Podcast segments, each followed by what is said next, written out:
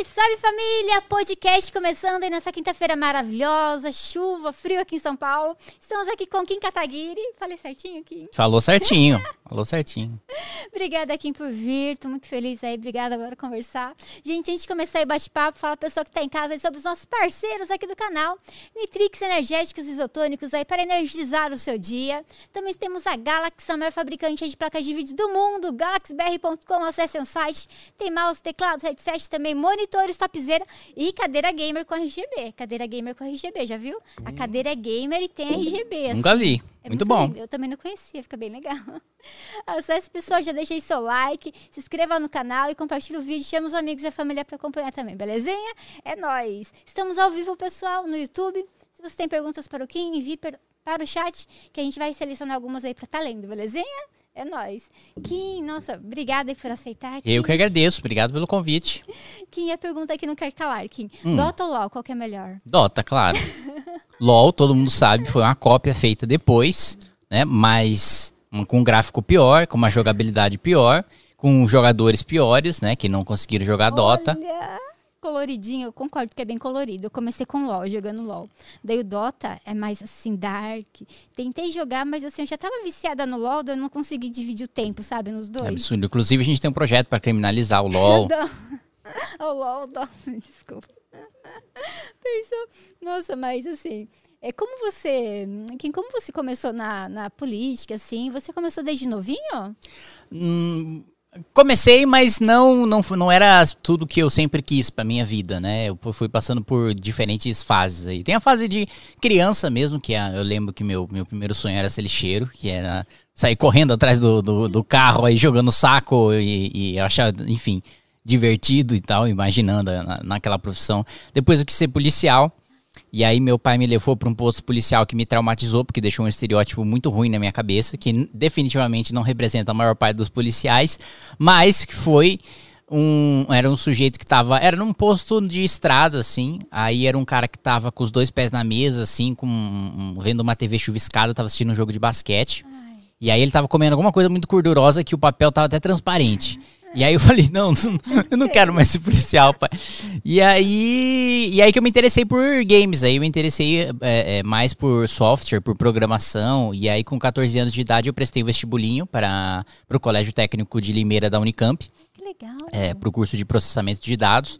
Passei, aí fui morar numa pensão, saí de Indaiatuba, né? Eu, eu nasci em Salto, fui criado em Indaiatuba. E, e aí, com 14 anos, eu fui para Limeira morar numa pensão para estudar lá no colégio técnico, né? Que eu tinha. Sozinho? Que eu tinha. É, na, Meu Deus, com 14 anos sozinho, é muito responsável. Ah, é, tinha que amadurecer rápido, né? E aí, e fui, fui estu- estudar, estudei processamento de dados, aprendi a programar, né? Aprendi Java, C Sharp, HTML, C++, né? É, queria ser desenvolvedor de jogos. É, mas aí no último ano, o, o meu professor de história, ele começou um debate sobre o Bolsa Família e sobre como aquele momento que a gente estava vivendo, isso era 2013, né? estava tendo certo crescimento econômico por causa do Bolsa Família, né? Ele atribuía o crescimento do país para o Bolsa Família. E aí eu me interessei por aquele assunto. Falei, bom, que programa interessante, que programa bom que faz o país crescer e que ao mesmo tempo diminui pobreza, diminui, diminui desigualdade, né? Vamos atrás dele para entender melhor. Aí eu vi que ah, o programa tem o seu papel, claro, de manter uma base para que ninguém passe fome, que eu acho fundamental. É baseado numa ideia liberal, inclusive poucas pessoas sabem disso, né? Mas o principal eh, idealizador né, de um programa de renda mínima ou de o que ele chamava também de imposto de renda negativo foi o Milton Friedman, que é um economista liberal, prêmio Nobel de Economia Que legal. é, é, muito proeminente ali nos anos 90 e que defendia justamente que você tivesse que a melhor maneira, né, o melhor ah, ah, programa social de transferência de renda era diretamente dar o dinheiro para quem precisa, né? Porque é, é um raciocínio muito simples. O cara é pobre, né? O problema dele é não ter dinheiro. Qual que é a melhor maneira de solucionar esse, esse problema? Dá- Dar um dinheiro para ele sobreviver. Mas o que, que a gente mais vê em desenvolvimento de política pública? É, não, o cara é pobre. O que, que ele precisa? Ah, ele precisa de comida. E aí, essa foi a primeira tentativa do governo Lula, que foi o Fome Zero. Ah, não, vamos então criar um órgão dentro de um ministério, uma secretaria, e essa secretaria vai ser responsável por toda a logística de, primeiro, selecionar quais são esses alimentos que esse cara, que é o que o mais pobre vai comer, depois é, quem é que precisa receber, depois é, em que horário vai ser entregue, e aí quem é que vai ser o diretor dessas entregas, quem que vai ser o diretor da, da divisão para saber se está tendo fraude, se não está tendo fraude, é, para saber se aquela família vai estar tá na casa naquele horário ou se não vai estar. Tá.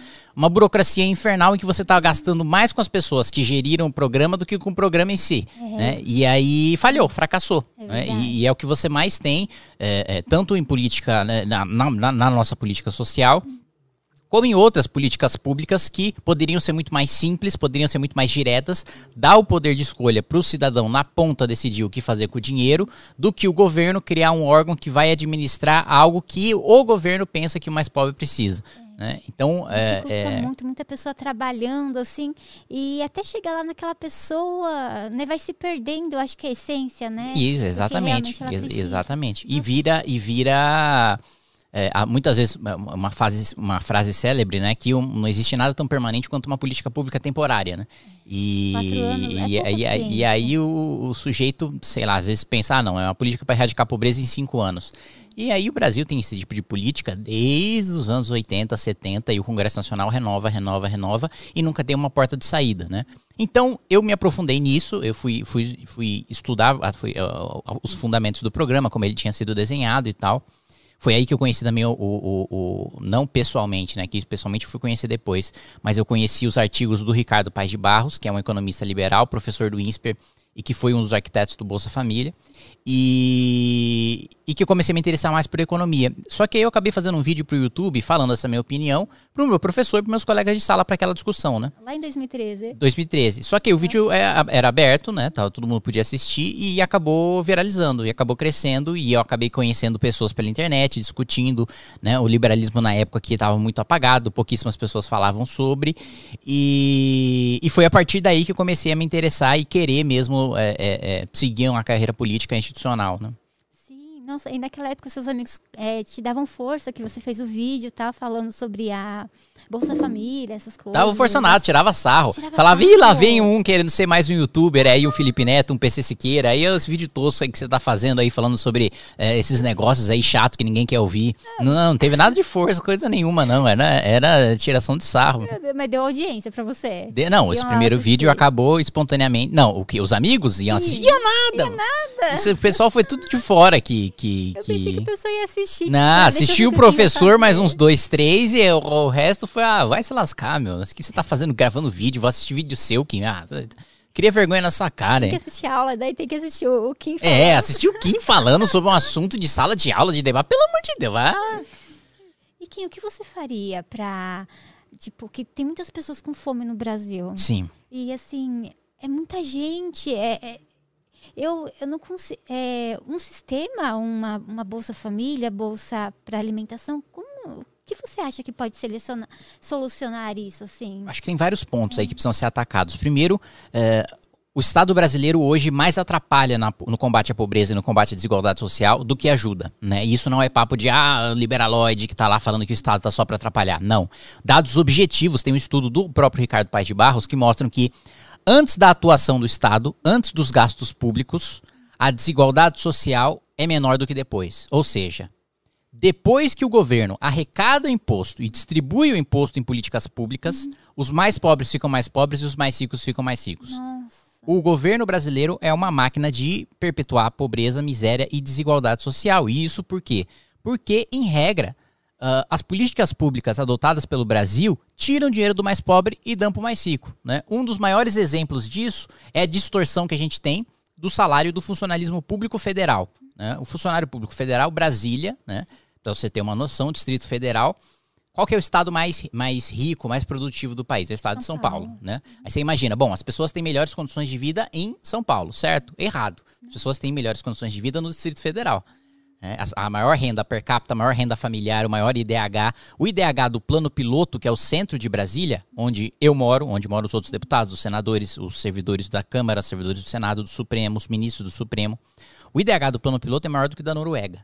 é, é de fato uma bolha, uma ilha de fantasia mantida com o dinheiro do mais pobre. Porque a tributação no nosso país está focada no mais pobre, porque a nossa tributação é no consumo. O que, que isso significa? Né? Tem diferentes maneiras de você cobrar imposto das pessoas. Você pode cobrar imposto com base no patrimônio. Então a pessoa tem uma casa, a pessoa tem um carro, a pessoa tem uma lancha, a pessoa tem um helicóptero. Vamos cobrar um imposto com base nisso. A pessoa tem uma renda. Né? O sujeito ganha um salário de 10, 15, 20, 30, 40, 50 mil reais. Vamos então focar a tributação na renda. E tem a tributação no consumo, que é a tributação que o Brasil foca, que é você comprar um celular, você comprar arroz, ah. você comprar feijão, você comprar comida, você comprar roupa. E essa é a pior maneira de se tributar, porque você não só desincentiva o consumo e o por desincentivar o consumo, a geração de emprego, a geração de renda, como você tributa mais do mais pobre do que o mais rico. Você fala, ué, mas como assim? O mais pobre consome mais do que o mais rico? Quando você pega a proporção do salário do mais pobre, sim. Porque o cara gasta o salário inteiro dele é. em roupa, comida, em sobreviver o mês. O mais rico não. Ele gasta o quê? 20%, 30% é. do seu salário para consumir, para ir no restaurante, para é, é, é, fazer o supermercado, para comprar uma roupa, etc. O resto, ele é, guarda, tem um investimento, tem um fundo de investimento, compra criptoativo, faz o que bem entender com o seu dinheiro e faz o seu dinheiro render mais do que a inflação e, e acaba ficando mais rico. Né? Ou seja, a tributação do consumo no Brasil tira dinheiro do mais pobre e como esse dinheiro do mais pobre depois acaba, não só. Então, vamos lá, a gente está partindo do, do, do, da cobrança, né? Da receita. Então, já na receita, já na cobrança de tributo, a gente penaliza mais o mais pobre do que o mais rico. Muito bem. Agora, como na distribuição, como depois no gasto do governo, esse dinheiro vai parar mais na mão dos mais ricos do que dos mais pobres. Um, um dos primeiros pontos salário da elite do funcionalismo público. Né? Um funcionário público federal ganha, em média, o dobro do que ganha um, salário, um, um funcionário público municipal. Né? Então, um assistente de saúde, um professor, ele ganha metade do que ganha um analista da Câmara, do Senado, assim. É, isso assim, em termos médios, brutos, né? Porque a gente sabe que em Brasília você tem salários ali de até 40 mil reais, é. mais todos os privilégios e os penduricalhos que eles, inclusive tem uma PEC agora que querem é, aprovar, aumentar, que né, querem aumentar juiz, né? automaticamente o salário dos juízes, para além do aumento comum que já está previsto para todo o funcionalismo, os juízes querem um aumento automático de 5 em 5 anos, juízes e promotores, né? Que já é uma bizarrice. Muito, muito da renda do mais pobre vai para essa elite do funcionalismo público que tá, tem um poder de lobby gigantesco em Brasília. O Ministério Público e o Judiciário tem muito poder de lobby em Brasília e é por isso que é, são os dois, as duas instituições que mais concentram privilégios. Mais do que a Câmara, mais do que o Senado, mais do que o Palácio do Planalto. Uh, em média, para você ter uma ideia, foi feito um levantamento pelo Globo. Uh, os juízes estaduais, eles recebem, em média, por mês, 100 mil reais. Nossa, muito dinheiro. Ainda eles têm auxílio paletó, segurança, não, um monte de é, coisa. É contando, é contando com tudo isso, porque ah, o salário máximo do é funcionário é público dinheiro. é o salário de um ministro do Supremo Tribunal Federal. Qual que é o salário do ministro do STF hoje? 39 mil reais. Esse é o que a gente chama de teto constitucional do funcionalismo, o máximo uhum. que o funcionário público pode receber.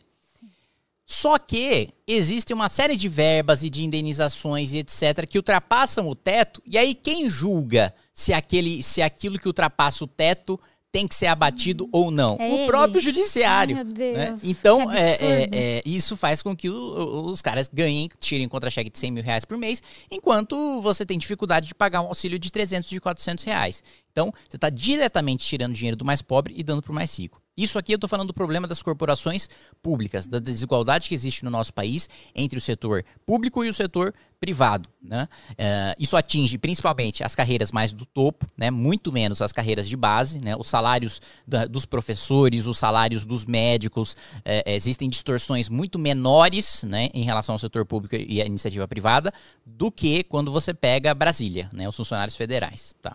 Muito bem, tem esse ponto, que tira dinheiro do pobre e dá para o rico. O outro ponto são os privilégios dados para alguns setores da iniciativa privada.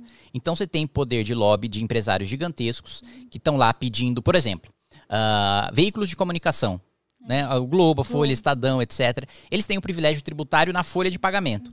Na minha avaliação, a folha de pagamento deveria ser desonerada completamente para todo mundo. Por quê? Porque é um tributo burro. Eles ganham dinheiro do governo. É, não, não, não, na verdade é o seguinte, eles deixam de pagar ah. o que todo o resto da sociedade paga. Nossa, que absurdo! Exatamente, porque tem poder de lobby em Brasília, os veículos de comunicação, com a justificativa de que geram muito emprego. Só que tem muitos outros setores da economia que, que, geram muito mais, mais, empregos do que a imprensa. A imprensa, em termos de, de, de, não é intensiva em mão de obra, né? É, é, é, tem muito menos mão de obra do que outros setores. Indústria, né? Indústria, comércio, pelo amor de serviço, é. serviço, né? Um salão de beleza Sim. proporcionalmente gera mais é, empregos do que um, um, veículo de comunicação. Só que o que, que acontece? Saem todos os veículos. É, acabar com a desoneração para esses setores vai acabar com empregos, é ruim para a sociedade, é ruim para a economia. Saem todos, todos, sem exceção. E aí pessoal vê e fala, pô, é o Congresso querendo aumentar imposto. Aí bate no Congresso, aí o Congresso fica pressionado e mantém esses privilégios para setores que têm poder de lobby dentro do Congresso Nacional. Mais uma vez, a manicure paga é, né, o, o, o, o tributo sobre folha de pagamento. O pedreiro paga o, tributo sobre folha de pagamento. Agora, a Globo não paga. Que absurdo, devia pagar, porque Isso, é eles recebem dinheiro do governo é, para passar propaganda. É, também, exatamente. Né? Também tem propaganda institucional. É. Então, você tem é, essa, para mim, um dos principais problemas do Brasil é esse. É, você tem uma distribuição, você tem uma, uma instituição, você tem um sistema que foi pensado para deixar o pobre pobre. Você tem um sistema que foi pensado para o sujeito continuar pobre e para o Brasil continuar sendo desigual. Terrível. por causa de um grupo de pressão e um grupo de poder de corporações públicas que querem aumentar seus privilégios, agora o, o, o, os juízes foram pedir para o Supremo um aumento lá de, de, dos 39 mil reais do teto para 54 mil reais no teto. No meio da crise, no meio da pandemia. Nossa, parece que não pensa, que não vê, né? Não, que a população. Que pensa, tá... vê e quer mais. Que absurdo. Esse é o ponto, é. não é ah, inocente. Não tem nenhum inocente ali, não. Não tem nenhum ingênuo. Ele é. tá. O cara já tem férias de 60 dias. O cara já tem um recesso que ele trabalha menos. O cara já tem um salário de pelo menos 30 mil reais. Mais os auxílios que são criados: auxílio livro, auxílio notebook, motorista, carro, cargo comissionado. Meu Deus. É, e o cara tem tudo isso e quer mais do dinheiro do mais pobre. E não só. Aí você vai falar, ah, pô, e a classe política aqui? Em você que está falando para deputado federal, é muito fácil você falar, né? É, e justamente para ter moral para falar sobre esses privilégios do judiciário e do Ministério Público, que eu abri mão dos que meus, que eu abri mão do auxílio moradia, apartamento funcional, de carro, de gasolina. Tem gente que gasta 5, 10 mil reais por mês de gasolina com dinheiro público. Aí fica fácil, né? Não se preocupar com o aumento da gasolina. Porque não sou eu, não é, não, o, não é o deputado que paga, é, é, é, o povo que paga. Ah, pô, carro teve inflação no preço do carro hum. também. Pô, o cara aluga, tem deputado que aluga BMW com dinheiro público. Não acredito. Né? E fica andando de BMW e pagando aí de, de defensor do povo e etc. E, e aí não tem cancelamento, né? Aí não tem é, é, é nenhuma grande campanha midiática contra isso, nem nada do tipo. Uh, mesma coisa cortar a de assessores. Tem gente que usa é, é, verba parlamentar cota parlamentar para contratar a empresa para moderar conteúdo na sua rede social. Então Nossa. eu contrato uma empresa para excluir comentário. O, o, Mas pra... deixa lá o comentário. Aí, é o povo falando, e, né? E aí o cara paga uma empresa para sistematicamente tirar. Tem cara que paga mil reais por mês numa máquina de café. Aí tem um escritório regional. O escritório regional acho que é até hum. legítimo ter para representar no estado o, o, sujeito. Mas às vezes o cara gasta 10, 15 mil reais. Ou às vezes aluga um escritório que o espaço é da esposa, o espaço é do Familiar. sobrinho, do tio, e aí hum. também é complicado, né? O cara tá lá alugando espaço de alguém é muito ligado a ele. E eu abri mão de tudo isso, não só por uma questão coerência, por uma questão ideológica, por uma questão moral, que eu acredito que num país é, que concentra tanta desigualdade no governo, no setor público, como o Brasil, os parlamentares deveriam dar o exemplo, o exemplo deveria vir de cima. Eu também acho. E lá eu sou chamado de populista, de demagogo por, por fazer isso, porque aí os outros falam: é, você abre mão de tudo isso aí, mas você sabe que isso aí não resolve o problema do Brasil. Ah, você tá jogando pra torcida, você tá jogando pra plateia. Mas se todo mundo abrisse a mão, os juízes, os deputados, é, é, um é, pouquinho, a população lá embaixo ia estar tá melhor. Exatamente, você, você não tem a dúvida disso. E mais do que isso, mesmo que todo mundo abrisse mão e isso não fosse. Ah, vai, vamos ter, ter. A gente teria uma economia de. Tem uma estimativa lá de 15 bilhões de reais. Se a gente economizasse com esse. Eu, eu tive uma emenda na reforma administrativa que chamava emenda de privilégio. Que eu coletei a assinatura de 171 deputados durante 10 meses, né? Foi um período difícil, fiz uma campanha grande para conseguir. E para acabar, né, com esses, esses a mais, né? O próprio salário eu já acho questionável. Mas Eu esqueci isso, porque eu sei que não dá para mexer, politicamente era inviável, não ia ter voto para isso. Mas eu queria mexer no a mais. Ganha já 39 mil reais, não ganha mais nada. Zero, indenização, não é, acabou. Não vamos deixar mais nenhuma margem de interpretação na Constituição para isso. Muito bem. Aí eu coletei as assinaturas e tal, mas aí morreu a reforma administrativa, né? E ninguém Por... fez nada? Sentaram, tipo, em cima? E não, Ou esqueceram, esqueceram? esqueceram. deixaram esquecer e, e é, uma, é uma luta que eu tenho que, se eventualmente né, eu tiver na, na, na Câmara no ano que vem, eu pretendo continuar, que para mim é uma das, das minhas principais É bandeiras, é bom. acabar com, com- com uma classe de semideusas que você tem e É. que tem esses privilégios, né? Muito dinheiro concentrado ali, muitas regalias. Enquanto isso, o pessoal- as pessoas normais muitas vezes passam fome. É difícil Sim, isso. isso. exatamente. E para mim, todo esse dinheiro poderia ser revertido. Hum. é, corte de imposto, acho fundamental. Não dá pra gente pagar a carga tributária que a gente paga. É, muito, é muito né? comparado com outros países emergentes. É. Principalmente impostos de importação, né? Você viu? Você- eu vi seu vídeo e tal. O bafafá que tá dando aí, Sim, né? tem uma política protecionista aqui no nosso país de, olha, vamos impedir que produto de fora entre para desenvolver a nossa indústria.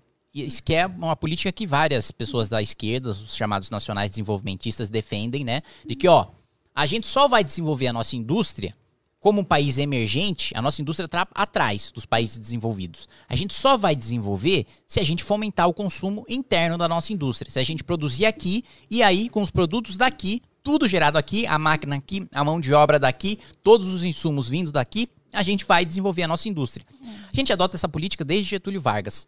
né? Então, já vai fazer um século aí que a gente adota essa, essa, essa política e não dá certo. E não dá certo por quê? Porque o mundo inteiro, as indústrias do mundo inteiro importam para se desenvolver. Porque uma indústria, para ser eficiente, ela precisa comprar uma máquina que é mais barata e que produz mais do que aquela que ela tem acesso aqui nacionalmente. Ela compra uma máquina de Israel, ela, ela traz um insumo dos Estados Unidos, outro insumo da China, e aí tem um ponto em que na cadeia de produção que aquela empresa é boa. Naquele ponto, ela vai se desenvolver, vai importar todo o resto, e é daí que aquela empresa vai se desenvolver. Né? E, e me deixa muito triste. é, é, eu estava até conversando agora, antes de vir aqui conversar com você, eu estava no consulado de Israel. É, e, uma comparação, né? Que é, é, o cônsul de Israel falou: vocês têm um paraíso de recursos naturais. Tem né? muita coisa boa aqui. a gente está num deserto. O Israel tá assim. Primeiro que Israel é minúsculo. É Tem um, tem um, tem um mercado interno, é menor que a cidade de São Paulo em termos de população. É, tá no meio do deserto, tem todas as dificuldades, tá num ambiente de guerra, que o Brasil, assim, não tá há muito tempo, né? Então, o Brasil tem paz, o Brasil tem recursos naturais e etc. Só que a nossa política protecionista impede a gente de se desenvolver. E aí, depois, é, é, representantes da nossa indústria vão falar: ah, mas aí se abrir, vai quebrar tudo aqui, vai perder os empregos porque a nossa indústria não é competitiva. A nossa indústria não é competitiva porque a gente não tem insumo de fora, que o insumo é mais barato e mais eficiente. E nunca vai se desenvolver enquanto a gente não abrir o mercado. Tem Então, que estabilizar primeiro é. aqui, né? Deixar o pessoal.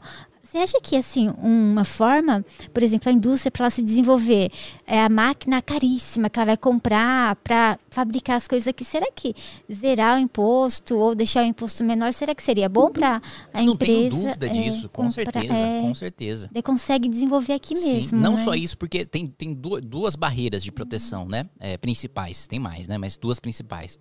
Primeiro, imposto. Né? É mais caro você trazer uma máquina, muitas vezes inviável. E aí, a- é, às vezes, é mais barato você comprar uma máquina que é, é nacional, Sim.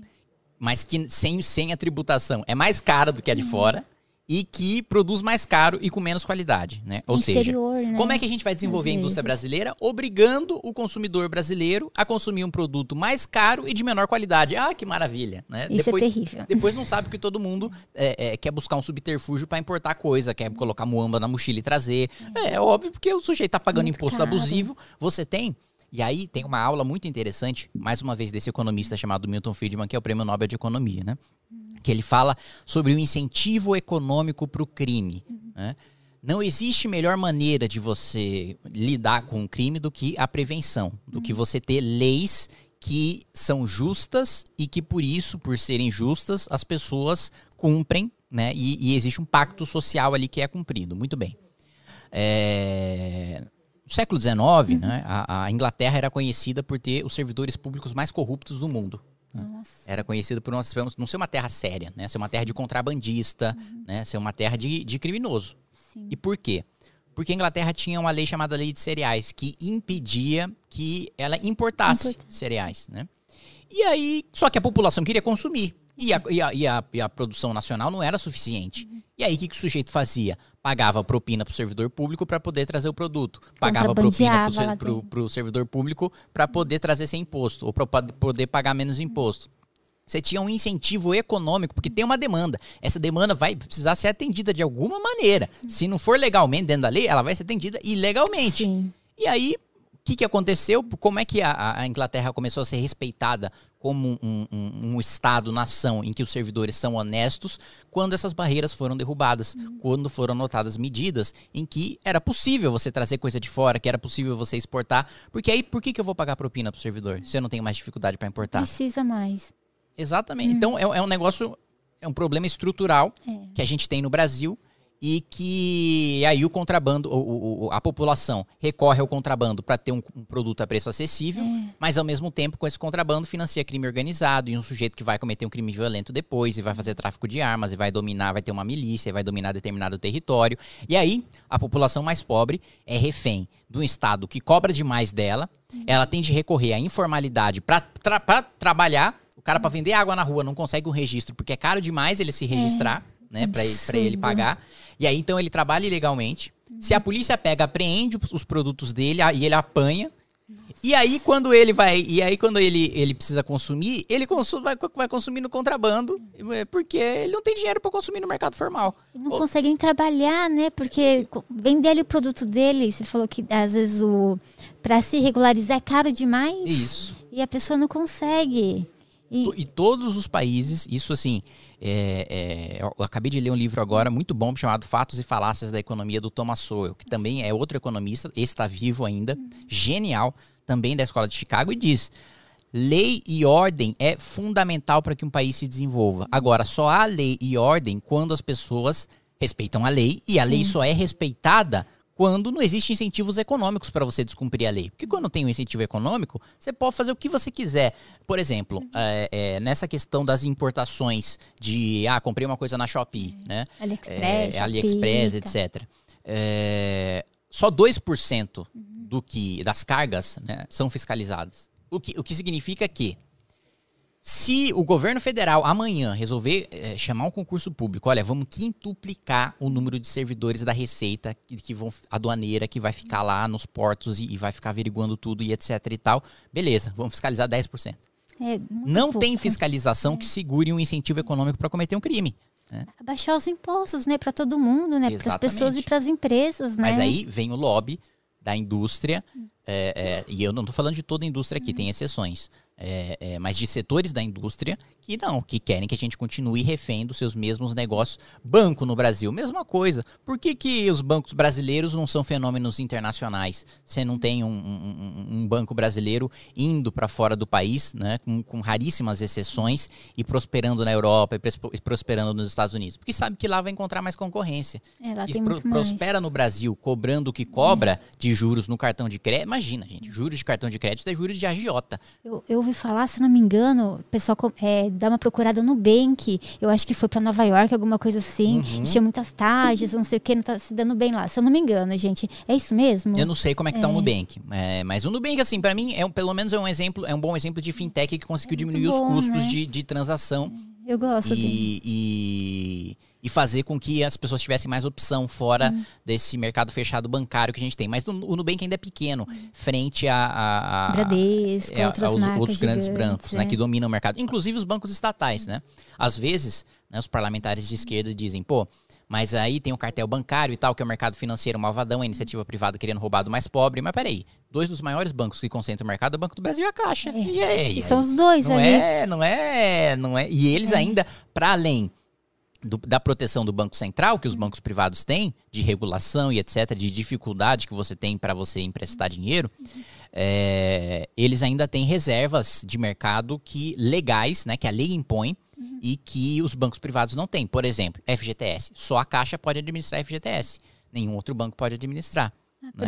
Crédito falar. rural, muitas vezes, fica concentrado no Banco do Brasil. É, então a gente tem um sistema feito para manter quem é rico rico, deixar o mais rico mais rico e o pobre mais pobre. Nossa, que, que coisa, não, meu Deus. E devia ter mais bancos mesmo, né? Mais opções, porque às vezes a gente sente ali na mão de tão poucos, né? Exatamente. A gente fica ali refém. Eu lembro quando não existia a Sintex, não existia Nubank, hoje minha conta é no Nubank e tal. Eu tinha em outros bancos, assim, e direto tinha que ir lá resolver problema, e juros, não sei o quê, e gerente nunca sabia de nada. Oh, terrível. Já no Nubank eu não tenho problema. Não é propaganda, mas é bom pra caramba. Sim. Não, e aí você espontaneamente quer e usa e gosta, e é, e é isso que deveria ser propiciado né, pra, pra, no nosso ambiente. Por que, que o Nubank conseguiu se desenvolver? Porque se desenvolveu num ambiente desregulado, que é o ambiente de fintech. Hum. Fintech ele não, não precisa cumprir as mesmas exigências que um banco precisa cumprir. Né? Para você ter um banco no Brasil, o seu banco, por exemplo, precisa ser nacional. Eu não posso ter um banco municipal, como é muito comum nos Estados Unidos, um banco é, é, estadual, regional, regional, é porque pode. isso diminui as taxas de juros. Por quê? Porque quando o banco está mais próximo da pessoa, ele conhece a pessoa, ele sabe hum. se a pessoa vai pagar ou não vai pagar. E aí é. ele consegue pagar, é, é, entregar uma taxa de juros muito menor. Hoje não, são grandes bancos que estão distantes dos clientes. Ele não sabe para quem ele está emprestando dinheiro. Ele tem os números lá, mas ele não conhece a pessoa. Diferente de um banco municipal ou muitas vezes de um banco estadual, que pô, o cara encontra, o, o, o gerente do banco encontra o outro no bar. Sim. E aí sabe, se o cara tá no bar, esse aí tá enchendo a cara, não vai pagar, é nunca. Vai, é, então isso aí já suba a taxa de juros. É, é, é essa proximidade, tal, que também poderia diminuir o que a gente chama de spread bancário, né? O custo do dinheiro nos bancos. É, também é outra dificuldade que o Banco Central impõe e que não dá. E também você não poder. Qualquer pessoa jurídica poder emprestar dinheiro, que também acho é. uma bobagem, né? Se as pessoas, pessoas jurídicas têm capacidade para emprestar dinheiro sem necess necessariamente ser, ter aquilo como sua atividade principal, ser um banco, né? Mas ser uma empresa que empresta dinheiro para outra empresa. Eu acho que não tem problema, né? Se tem dinheiro e vai emprestar e a outra dá garantia. Eu acho que não tem problema. Ou quer naquele negócio de agiota. Não, hoje, hoje não pode. Hoje é, é proibido um, uma empresa é. emprestar dinheiro para outra sem ser banco. Mas é, tudo acho que para ficar na mão de um, um, grupo só, né, dos gigantes, assim, não deixar, sei lá, a população prosperar, não sei. É, é muito estranho isso, né? É. E a gente vê essa cultura de privilégio e de patrimonialismo, né? O que, que é o patrimonialismo? É, é, até recomendo aí quem, quem quiser se aprofundar no assunto, né? Tem o Raízes do Brasil, do Sérgio Buarque de Holanda, que fala muito sobre o patrimonialismo, né? Sobre como o Brasil foi construído em cima de uma cultura em que o público se confunde com o privado, né? É, ou seja, foi, foi, foi construído em cima de uma cultura em que quem tem o poder acha que o poder é dele, como se. Eu, esse celular, esse celular é meu, eu faço o que eu quiser com o celular. Se eu quiser jogar da janela, se eu quiser é botar é fogo nele, se eu quiser, enfim, é, é, jogar nele, tem Hearthstone aqui instalado, joga no Hearthstone aqui, você fica jogando cartinha, que o pessoal fica me zoando no MBL, né? Lá vem ele com o jogo da cartinha. 10 anos nesse jogo da cartinha e não é bom até hoje. Eu vicia, né? Eu você... desinstalei Clash Royale, porque eu era viciada, é, daí não conseguia me é, concentrar. Clash Royale, esse é outro, eu jogava também, mas esse aí é drogas mais pesadas. Mas jogar Hearthstone é zoeira, cara, demais, não, pelo amor de Deus. Como assim é zoeira? Oh, Dota até que vai, um jogo tem objetivo, mas, pô, vai jogar cartinha. Ah, olha lá. Olha o preconceito. Eu né? não sabia que tinha Hearthstone pra celular. Tem, tem. Jogo, o que mais jogo no celular é Hearthstone, e aí ficam me zoando e tal. Mas é meu, né? Sim, você faz o que você quiser. Agora, o, o, o, o, meu mandato de deputado federal, ele não é meu. Não é uma propriedade minha. Não tá no meu nome, eu não vou, meu filho não vai herdar. É, é, uma coisa que é pro público, é pro Sim. povo, né? É, parece uma coisa meio populista, assim, ah, o meu mandato é para o povo. Não, mas é o que a lei determina, é né? verdade. Mas no Brasil não. O cara leva, infelizmente a gente tá num país rico, mas que a maior parte da população é pobre. É. A maior parte da população é pobre e não é educada, né? É, não é educada, no, né? tipo, o cara é mal educado, né? Ele é grosso. Não, não é educada no sentido básico de, de, de, de ser um alfabeto, é, ser alfabetizado e, e, e sabe, entender aquilo que ele está lendo. Né? Infelizmente, é, 97% dos estudantes da rede pública do estado de São Paulo saem da, da, da, do ensino médio sem saber interpretar é, um texto. Só vai passando, né? Tá naquela regra que não pode repetir, né? Tá na progressão é. automática, exata, que é uma bizarrice. Qual que é a ideia da hum. progressão automática? Não vamos excluir ninguém.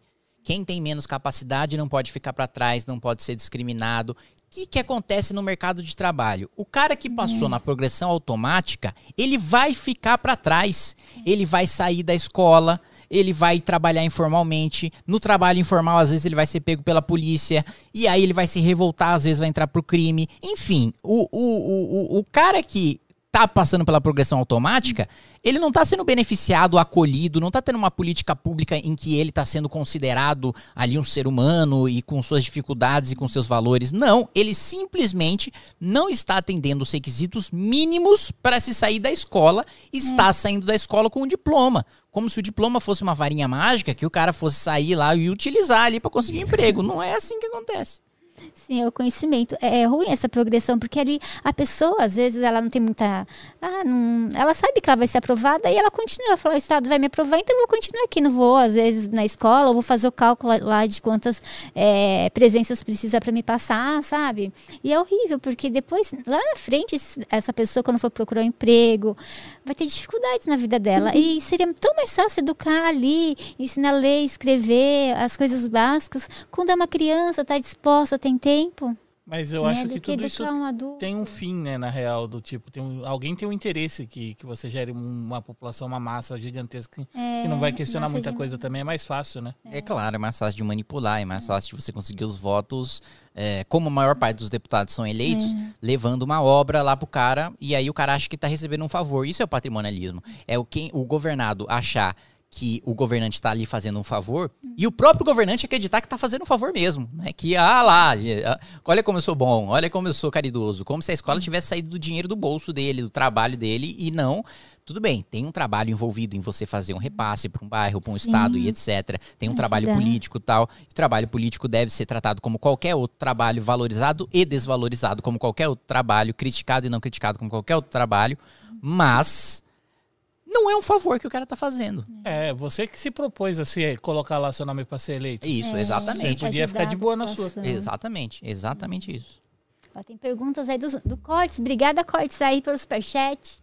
Ele perguntou assim, Quinho, Sérgio Moro desistiu da presidência? O que que houve? Muito bem, então hoje a gente teve a notícia, né, de que o Sérgio Moro, ele se filiou à União Brasil, que é o partido ao qual eu tô filiado, e que não necessariamente ele vai ser candidato à presidência da República. Não está confirmado que ele não vai ser, mas também não, vai, não está confirmado que ele vai ser. Sim. Então o que, que a gente tem até agora? Confusão. A gente não sabe, a gente não sabe é, é, qual cargo que ele vai disputar. O Metrópolis, né, o jornal de Brasília, soltou uma nota dizendo que ele vai sair para deputado federal. Eu conversei com o coordenador de campanha dele e ele disse: está definida a filiação, mas não está definido qual cargo ele vai disputar. É isso. Eu acho que se o Sérgio Moro não disputar é, é a eleição para a presidência da República, a terceira via fica muito prejudicada. Né? A gente vai precisar revisar todos os nossos planos, todas as nossas estratégias, revisar tudo. Né? É... Precisaria, né, de uma terceira via ali, né? É, é assim, eu, eu até enfim, eu tô num. Eu, MBL, a gente tá num momento ruim, a gente tá num momento meio triste, né? Abatido por tudo que está acontecendo. Aí vem mais uma notícia ruim. E eu já tenho uma, uma rotina, é, mais uma vez, também não quero ficar choramingando da, da, da, minha rotina da Câmara, que é basicamente ser derrotado em toda votação no plenário ah, e, passa nada. E, e, não, e, o presidente da Câmara. Não é que não passa nada, passa tudo que eu não quero. Sim. É, e aí, e, enfim, o presidente da Câmara ser um, um adversário político meu e por isso eu não ter praticamente nenhum espaço de atuação no plenário. Tenho nas comissões, mas não tenho no plenário da Câmara dos Deputados. É, e aí isso vai se acumulando e tal. E por isso que a gente está num momento de, de, de, meio que de reflexão, né? De, é, primeiro, tem gente no Brasil, que, nesse momento de 2022, que a gente representa, que acredita no que a gente acredita, uhum. que quer que a gente continue defendendo o que a gente defenda.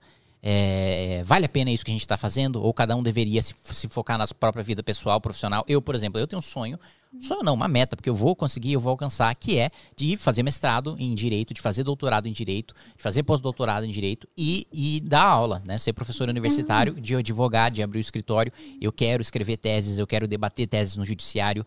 É, é, eu tenho essa meta, estou estudando muito para isso. É, no ano que vem eu me formo e aí eu já devo, já é, vou decidir ali se já começo, né, uma pós, um mestrado ou se começo a estudar japonês, que é uma coisa que eu tenho vontade também. Você não fala japonês? Japonês? Muito pouco. É. Algumas palavras soltas, né? Minha batian, minha avó, falava, né? Só falava é, é japonês, tinha um, português muito ruim. Uhum. Mas é, uma vez eu até perguntei pro meu pai, pô, pai, meu pai falava, né? Ô pai, por que você não me ensinou? Ah, ele, ah, não quis. Falei, Ficou com preguiça. Que vacilo, meu. Como você só não quis? Né? Não, não, quis, né? Mas é, é, eu tenho vontade, gosto muito, né? Tive uma vez em missão oficial a trabalho no Japão em 2019. Maravilhoso, assim, é, mesmo estando a trabalho e, e, tendo assim só assim umas seis horas que a gente teve lá mais livre para fazer o que a gente quisesse e conhecer o que a gente queria conhecer é, foi uma experiência incrível assim da, do que uma nação pode se tornar é muito né? bonito o Japão é, né Sim. mas enfim a, a, reflexão que a gente está tendo é essa né pô todo dia uma notícia ruim hum. todo dia a gente apanha processo eu não sei mais quantos processos eu tenho Nossa. eu tenho assim mais de 100 mais de 100 processos que é sempre acompanhando, é advogado, aí vai na audiência, aí vai no tribunal, aí paga multa, perde, ganha é, dor de cabeça, é um constrangimento. Aí, sempre que tem uma polêmica também envolvendo meu nome, eu sei que isso, e é o que eu mais me preocupo, afeta minha família também. Minha mãe, vai o vizinho perguntar para ela ah, o que, que tá acontecendo, o que, que seu filho fez, o que, que seu filho falou, deixou de fazer, deixou de falar. É, e aí, os meus primos, meus tios, as minhas irmãs, tenho três irmãs, eu sou mais novo, caçula. Você é mais né? novo? Eu, é animado? É, é, Brincadeira. É, são, são três irmãs competentíssimas, muito inteligentes e que o único que deu errado teve que virar político sou eu.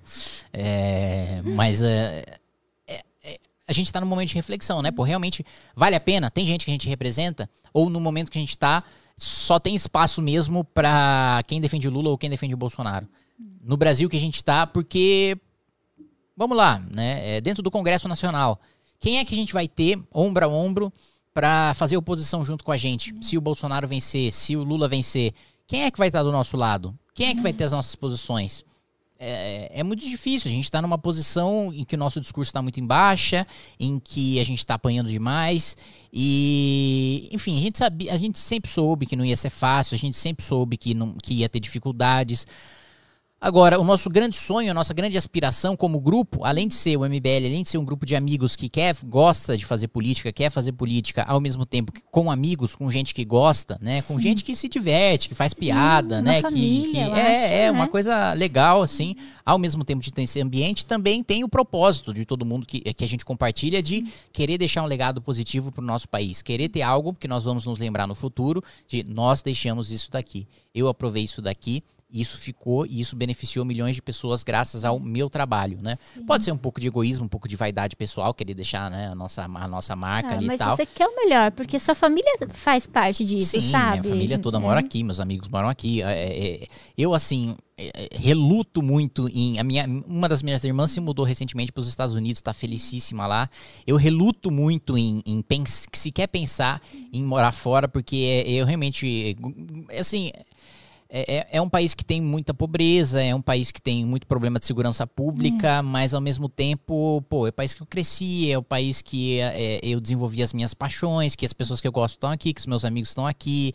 É, é muito difícil também, né? É, de decidir. Eu recebi é, convite de. de né, recebi no ano passado um convite é, é de uma instituição de ensino japonesa para ah, estudar com bolsa lá. Sim. E, e aí eu refleti, eu pensei e tal, neguei. Mas enfim, a gente está num momento duro, né? A gente está num momento duro e que a gente não vê boas perspectivas para o Brasil, pelo menos para os próximos quatro anos. Com o Lula, com o Bolsonaro vencendo, vai ser muito frustrante a gente trabalhar todos os dias é, é, diretamente com a política brasileira e ver a política brasileira durante quatro anos degringolar, de, de é, é, afundar. Enfim, a gente não está num bom momento. É, acaba cansando, né? Desistindo. Hum, é difícil, né? Não, não, consegue passar. Tomara que tenha uma terceira via, a gente fica aguardando também, né? Que é, acho que é importante. Tem uma pergunta do fim de chat. Salve, Fim! Ali, tô esperando o Kim dizer qual é o Kim de Minas Gerais para eu votar.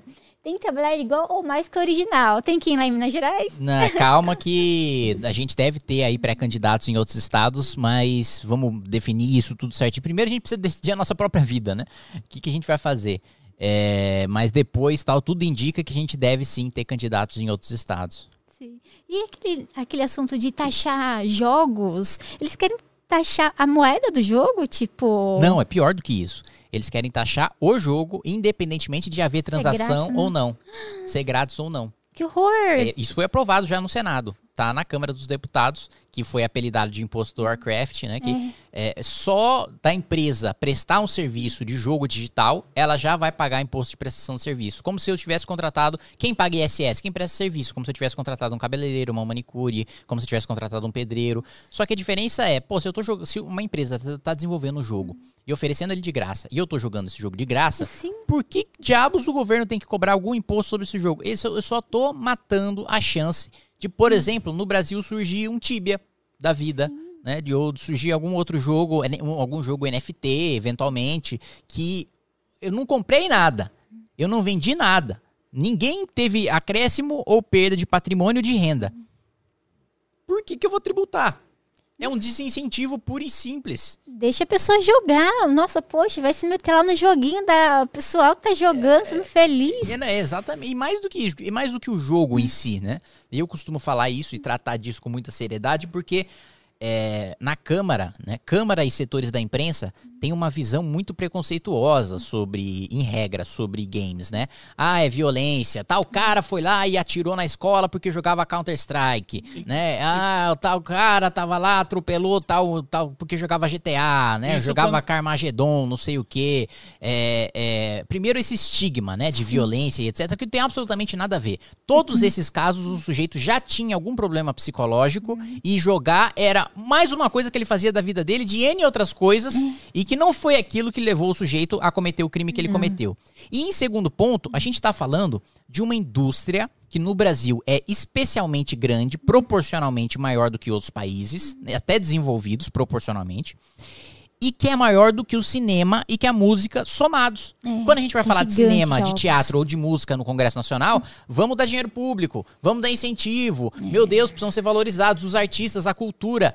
Game também é arte, também é cultura. Meu Deus, você contrata roteirista, você contrata ator, você contrata dublador, você tem uma história, você tem uma trilha sonora. Muitas vezes um game tem uma história mais rica e bem construída Sim. do que uma peça de teatro, do que um filme, do que uma música. Né? Então, é cultura, é arte e mais do que isso, é geração de emprego e de renda direta e indireta. Na pandemia, um dos únicos setores que cresceu é o de games. Eu não é. falo de games, é, já fui acusado lá no Congresso Nacional a estar tá advogando em causa própria, né? Tá é, fazendo advocacia administrativa, joga, tá, tá, tá, cometendo um crime, né? Porque advocacia administrativa é crime, né? Você utilizar o cargo público para defender uma causa privada sua é crime. Me acusaram desse crime. Falaram, oh, porque você tá defendendo. Não, não, não, não. É Pega os dados entende. objetivos aqui me mostra na, na pandemia uma indústria, uhum. Né, que gere tanto valor agregado e que tenha crescido tanto quanto a indústria dos games. Não tem, eu tô objetivamente falando de números, falando de dados. Apresentei o marco legal dos games, que é para poder permitir que escolas públicas utilizem games ah, para ensinar inglês, história, geografia e etc. É, hospitais públicos também possam utilizar para reabilitação várias instituições que eu conheço, é, que atendem SUS, inclusive, mas que são privadas, é, utilizam games para reabilitar quem está com uma deficiência física, voltar a andar, fazer né? fisioterapia, voltar a ter o movimento dos braços, se reintegrar. Às hum. vezes também alguma deficiência cognitiva, o sujeito também é, melhora com os games. Né? Alzheimer né? também. Alzheimer, ajuda. autismo, várias doenças que você com os games consegue ajudar a combater e dá e, e, reduzir a tributação, não para ter um privilégio tributário, mas para tratar games como a gente trata outros componentes eletrônicos. Tratar games como a gente trata, sei lá, é, é, é, é, um celular, como a gente trata outras coisas. Por que ter uma taxa maior? Porque a, a, a justificativa né, é que é para desincentivar o consumo, porque é uma coisa relacionada a vício e etc. E, primeiro, para mim, já numa visão de princípio liberal, o governo não tem que incentivar nem desincentivar o consumo de nada. Ele não tem que zerar o imposto na salada e aumentar no hambúrguer. Eu decido, eu na minha vida, se eu quero comer salada, se eu quero comer hambúrguer, é. não o governo incentivar ou desincentivar o que é mais, menos saudável. É. Né? É taxar mais açúcar, como tem, um, tem uma discussão também no Congresso Nacional. Não, deixa o sujeito escolher e você tributa tudo igual. Esse é o primeiro ponto. E o segundo ponto é que você tem um desincentivo hoje para quem é, é, desenvolvedor nacional, né? É, é, é, por que, que, o cara vai desenvolver um game no é, Brasil? Ele Não tem porquê. Ele vai embora. Esse negócio de o governo se meter, eu lembro que uma época que tinha, não sei se ainda tem o sal na mesa. O bar, restaurante não podia deixar o sal, não sei se era só em São Paulo. Isso, isso, isso, isso. era uma lei estadual. Aí uns penduravam, né? Porque a lei falava sal na mesa. Na mesa. Até hoje você não encontra muito tempo, não sei se está em vigor ou não. Ou o pessoal aproveitou para reduzir, oh, meu Deus, mas assim, é a saúde da pessoa. Se ela joga ou não, ela está no tempo livre dela. E se ela é assim, se é menor de idade, o pai e a mãe tem que cuidar, Sim, claro, né? lógico. né? Mas se a pessoa é mais de 18 anos, ela vai saber o que é melhor para ela. Se ela estiver, tipo, ajudando muito alguém, vai chegar nela e vai falar. É. Ou ela vai perceber que nem eu parei o Clash Royale, porque eu tava viciada. parei com o LOL, porque eu tava ficando estressada. A gente tem que olhar para dentro da gente e ver que a gente tem que melhorar, né? Sim, claro. O, o, o Estado brasileiro tem uma função o, o, Estado, o governo, pelo menos na minha visão, tem uma visão de suprir o básico, né, para quem precisa, mas não de ter uma de substituir o seu pai. É. Isso é, a não. família, o pai, a mãe. Dá, te dá é. uma palmada porque você tá jogando de. Como na China, estão fazendo agora. Eu tem, vi. tem limite, né? De, de, de, do quanto. É uma hora, o, né? O, eu é, acho. É, eu acho que uma hora por é. semana, aquele registro, aquele login do cara pode jogar. Pelo amor de Deus, aí, gente, é demais. Dá não, medo, mas... né? E eles atacam por todas as frentes aqui, né? Tipo, não sei se você lembra quando no esporte os caras montaram uma comissão lá pra ver se precisava regular. É, queria fazer sindicato lembro, do esporte. Eu, eu cheguei numa reunião pra ver o que, que era uma, um amigo convidou tal. Mas pensa se regulamenta o negócio, tipo, tá tão bom assim. Tá, Mata. Tá, tá funcionando, né? É, vai matar A gente tinha, tinha duas frentes. A gente foi numa reunião que era de uma frente que era contra e tinha gente do nosso meio indo numa reunião de nego a favor, é, gente a favor. E foram lá pra Brasília, não sei o quê. É, defender, pelo amor de Deus. É, nossa, mexendo no negócio que tá dando certo, tá gerando renda, o jovem tá trabalhando, tem a patrocínio, sei lá, vivo, Coca-Cola, daí vem o Estado querendo intrometer o negócio tá funcionando sozinho, é terrível. Tem perguntas ali do Eric. Obrigada, Eric, aí pelo superchat. Ele falou, fala da regulação da mídia de Lula, ah, do Lula. Abraço, José. Abraço, Eric. É péssimo, né? Um projeto que o é. Franklin Martins, que é o, o, responsável pela parte de comunicação ali do, é. do PT, é, desenhou para o governo Dilma, mas a Dilma não teve coragem de apresentar porque teve uma pressão muito grande, né?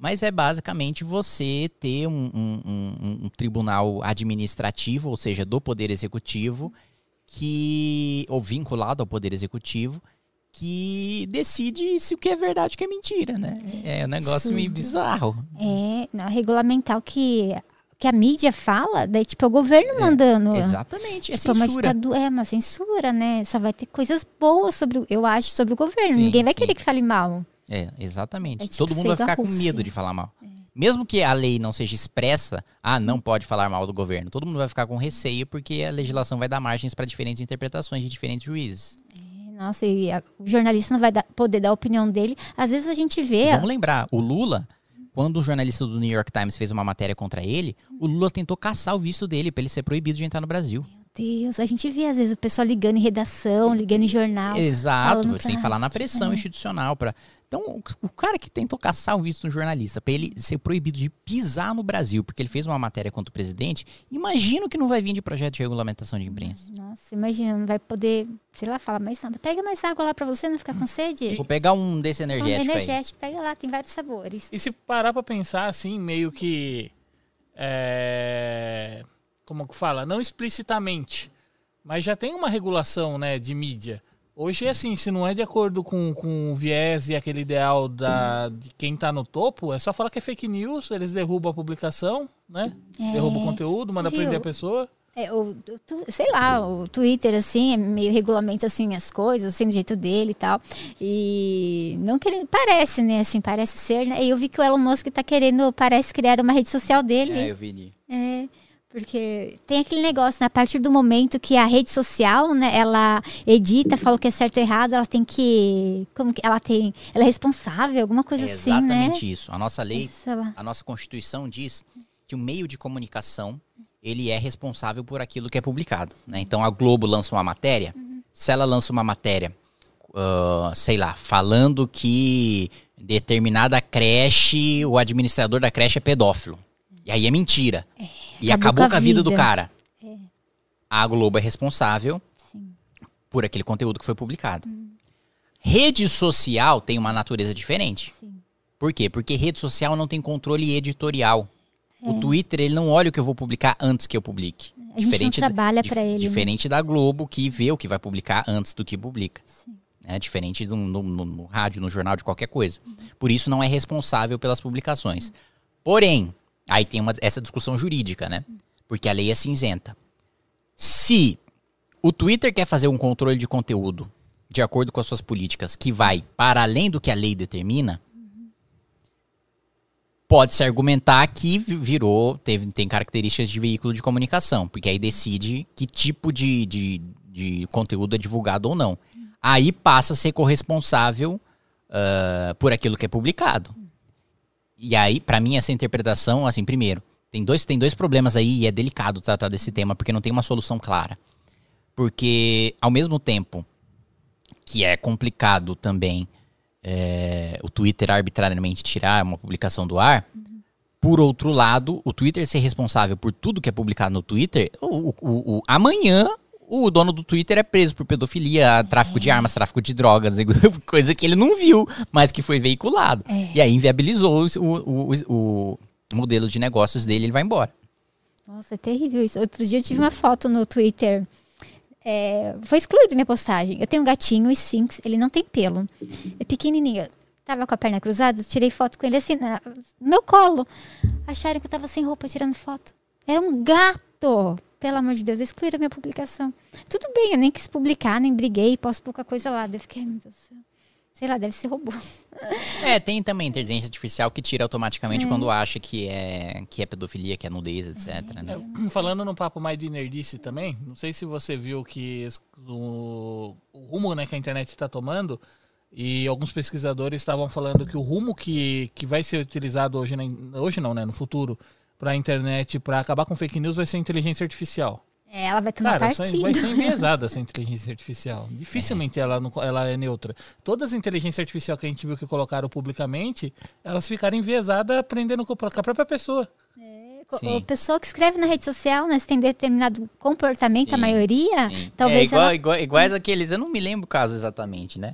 Mas aqueles robôs de interação, né? Que aprendiam com quem conversa, botava no Brasil, o robô tava xingando, mandando um cara pra PQP. Te- te- acho que teve um negócio de alimentação, alguma coisa assim que colocou. Será? Daí tiraram o robô. Nossa, depois procura aí, gente. É, acho que eu vi alguma coisa assim. Ah, não, mas aqui no Brasil os caras deixaram o robô racista, deixaram o robô. Deixaram o robô entendeu? Deus, quando eu vi, eu não acreditei, pelo amor de Deus. Ó. Aí o Rafael Alves, salve Rafael. Pergunta pro Kim aí se ele conhece o Mu Online. Nossa, velho Mu Online, hein? Conheço o Mu, Nossa, claro. Tive essa curiosidade. Conheço, já joguei. Já joguei o Mu, joguei Ragnarok, Tibia. Perfect Word. Perfect World nunca joguei. Perfect World, é, é da hora, gente. Tem servidor, nossa, é bem antigo também. Tem perguntas aqui no Instagram, deixa eu pegar aqui pra mim. Sim, Tem muita- muitas perguntas aqui pra você aqui. Ah, deixa eu fazer uma, uma pessoal minha. E você e a Yaya estão namorando? Quem posso? Oh, desculpa.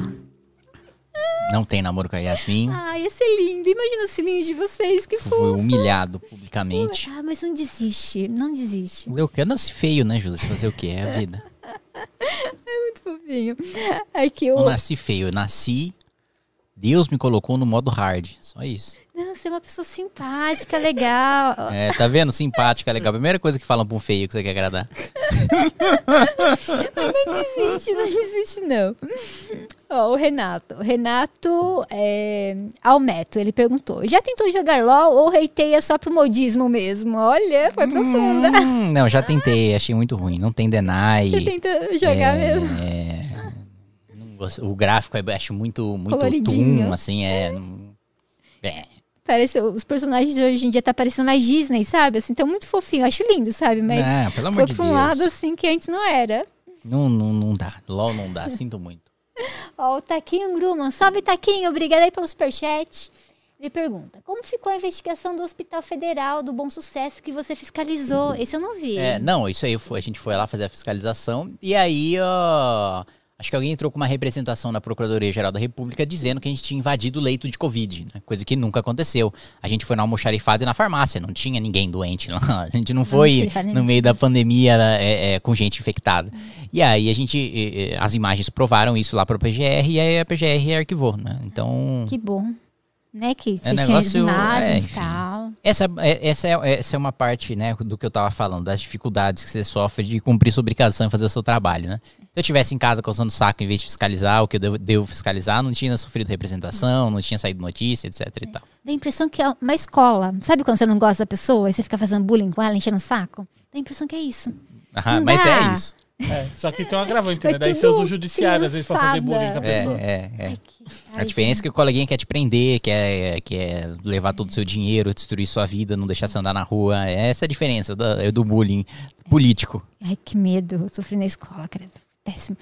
Teve outra lá. Tem mais uma do Taquinho. Sabe, ah, não, peraí, Taquinho? ah, peraí, não, legal. Deixa eu só trocar aqui. Ó, o Saitama LOL, esse joga LOL, hein? Salve, Saitama. Obrigada pelo superchat. Gostaria de saber do Kim se existe a possibilidade de montar lobby na câmera da comunidade de jogos NFTs. Cara, as empresas de jogos NFT poderiam se organizar para ter representação na, na, Eu não digo representação ter deputados de, de NFT, isso é muito, muito difícil se eleger alguém com essa pauta. Mas ter como todas as grandes empresas têm, que é gente que vai para o Congresso Nacional esclarecer os deputados sobre os assuntos, né? Então, tem representante da Coca-Cola que vai, tem representante, sei lá, da Vivo que vai, tem representante Legal. de todas as empresas que vai, quando tem alguma pauta de interesse do setor, apresenta a visão do setor, né? E isso eu acho que é, os É jogos NFT poderiam se organizar para fazer. Que é relações institucionais que a gente chama de lobby, né? Mas que acham como lobista é uma coisa É, nome pejorativa, estranho, feia, né? e aí não gostam de usar. Mas toda empresa faz e eu acho legítimo que faça. Desde que seja transparente. É, desde que E não que ninguém saia com uma mala de dinheiro. é, cobre nada a favor, É, sei é. lá, essas coisas, né? Vai lá unicamente para esclarecer, Ou né? com barras de ouro. É, com É, um quilo, né? é, Nossa, eu não é. sabia o valor do quilo do ouro, meu Deus! Quanto dá um quilo de ouro, hein? É o que ele falou, 304 mil? 304 mil Mil reais, né? quilo de ouro. Eu pensava que era, sei lá, bem menos. Eu também pensei que fosse menos. Não tava com, com essa noção aí de. Deus. Horrível. Ó, o Tarcísio José. Salve, Tarcísio. Obrigado pelo superchat. O Kim tava gordo na época do podcast com o Kim Possible. Tava nada, tava em forma. É verdade o boato do Moro não será presidente? Só quebrando de novo com a palavra dele. É, o, o. A gente, como eu disse, a gente não sabe, né? Pode, ele, ele tá confirmado que ele vai se filiar à União, mas não tá confirmado se vai ser a presidente ou não, se vai ser para outro cargo, né? De todo modo, é um recuo já, né? Porque antes ele com certeza era pré-candidato a presidente, agora talvez não.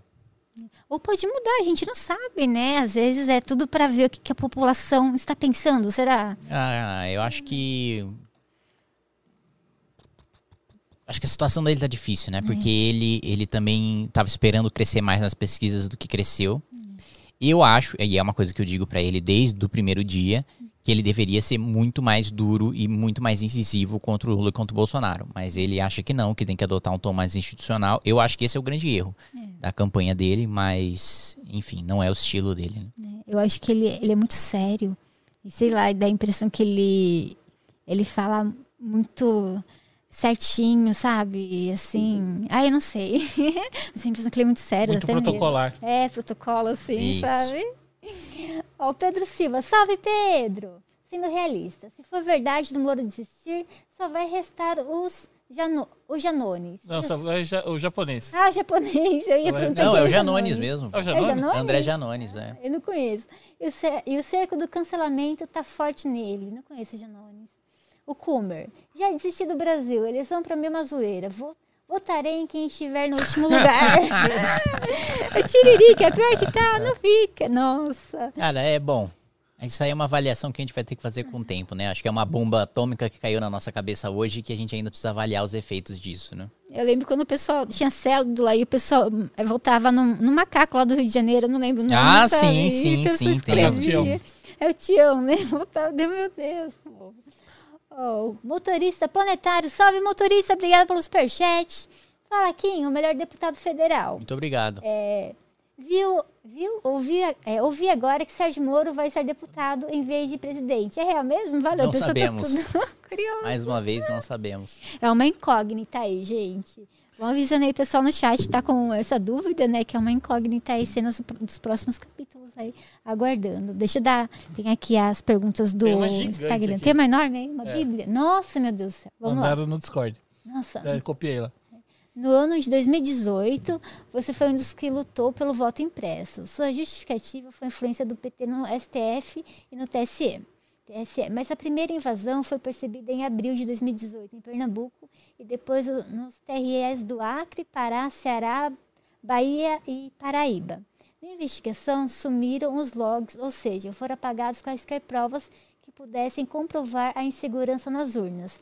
Em 2021, publicamente você chamou de maluquice a contagem manual de votos, sendo que o pleito não era esse.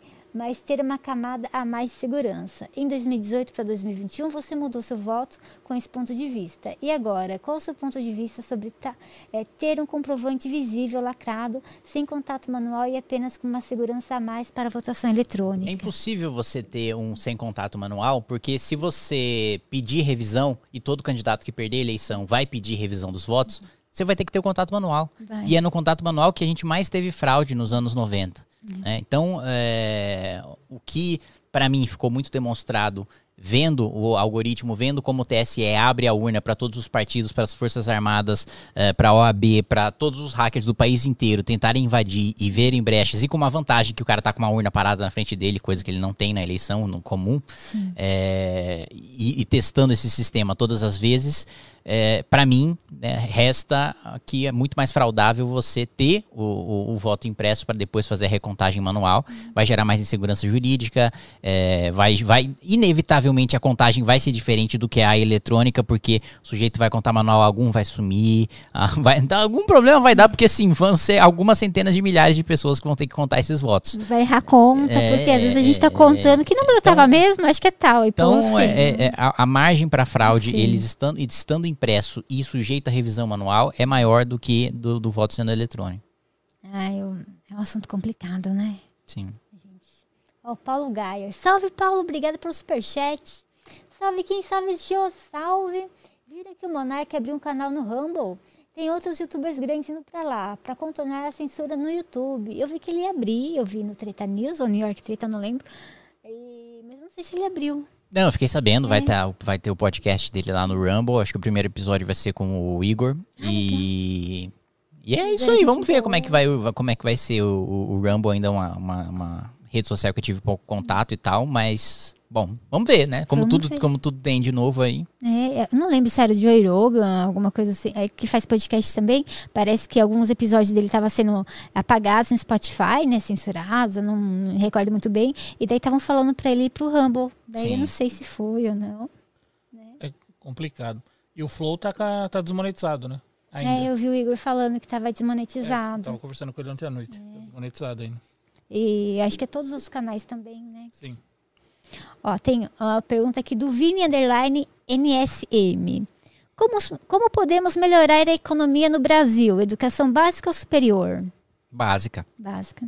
O, assim, é praticamente consenso nos estudos que a produtividade aumenta é, muito mais investindo em educação básica do que no ensino superior. E, e, essa é uma das deficiências do Brasil. E mais um caso em que o governo tira dinheiro do mais pobre para o mais rico. Porque como a gente investe quatro vezes é, é, no ensino superior aquilo que a gente investe no ensino básico, é, o pobre fica com o ensino básico ruim, o rico estuda numa escola particular, ou é, é, estuda numa boa escola pública, que é a exceção, é, e faz cursinho, passa na universidade pública, e aí quem paga a escola do cara que tinha condições de pagar a universidade privada é o mais pobre. É.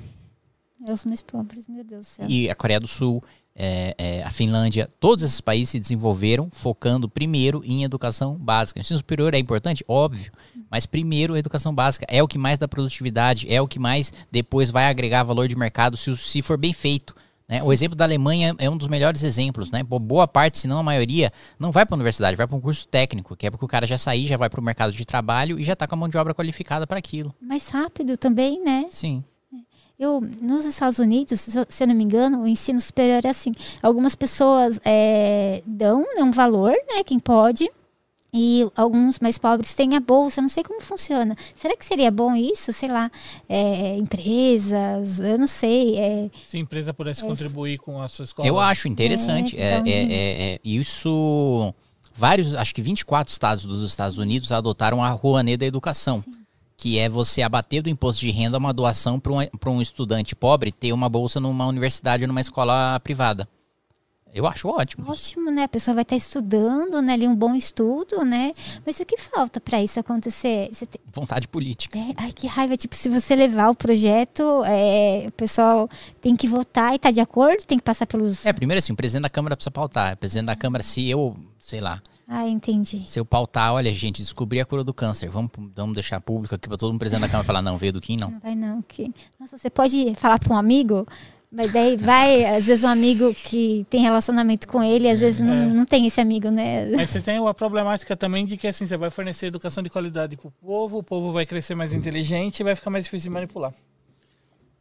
Ah, mas é tão bom, porque vai prosperar, o Brasil é tão bom. É, Mas é, não é o que lá em cima. Ai, que raiva, credo. A gente tá num lugar, credo, que melhore, pelo amor de Deus. É, Você tá sentindo, você teve que- É horrível. cinco segundos do que é a minha vida. Como você aguenta? Você teve, é. Como que foi o choque de chegar lá, Joaquim? e, Fiquei um assim, ano deprimido, cara, mal, que mal. você, você chegou com vontade de trabalhar. Sim, cheguei um, fiquei um ano mal. E aí você viu que falou, tipo, cara. Mal. Até um, até um assessor me zoou até hoje por causa disso. Que, É verdade, você começou a jogar Hearthstone e tal. O, o, não, nada disso. Cai nas dorgas, brincadeira. o, o- sei lá, teve um dia lá que a gente ficou 12 horas e, e não votou nada, nada. A gente ficou em plenário e foi só discurso e não conseguiu votar nada. Por quê? É, porque tá todo mundo obstruindo, ninguém queria deixar votar, e aí ficaram lá o dia inteiro entrando com requerimento de obstrução, e um em cima do outro e tal, e não votou nada. E a gente ficou 12 horas trabalhando pra nada. Aí fiquei puto, gravei um vídeo lá no gabinete e tal. E beleza, terminou o vídeo e tal. E aí eu vi dois assessores meus falando, não sei o que. Alguém contou uma piada, deram risada. Eu falei: O que, que vocês estão dando risada? Vocês não estão indignados aqui que a gente ficou 14 horas aqui trabalhando pra nada, sem votar nada, sem ter nenhuma coisa aprovada, zero. A gente acabou de chegar aqui e, e- e- e é esse sistema horroroso aqui, cheio de obstrução, que o sujeito não consegue deliberar, não consegue tomar uma decisão pelo sim, pelo não. A gente fica nesse negócio, vai, não vai. E você trabalha, trabalha, trabalha, chega no final do dia. O que, que você fez? Ah, você fez um, celular, você fez um copo. Não fiz nada. Nada. Eu fiquei lá 14 horas, é, sei lá, apanhando no discurso de um lado, apanhando no discurso do outro, ouvindo tudo aquilo e não votamos nada. E aí, enfim, foi um momento. O primeiro ano de mandato foi muito difícil, porque é o choque de realidade, né? Nossa, que absurdo. E não tem nada pra fazer dessa obstrução? Tipo, a pessoa só fica lá fazendo discurso e às vezes nada a ver com o que tá acontecendo, é isso? Muitas vezes. Mas não tem como, tipo, pô, não tem como fazer nada? Tipo, a pessoa se juntar, "Ah, vamos fazer abaixo assinado aqui, vamos votar o que a gente precisa votar, vamos É, quando, a, trabalhar. quando a maioria quer, né? Mas É. quando a maioria não quer.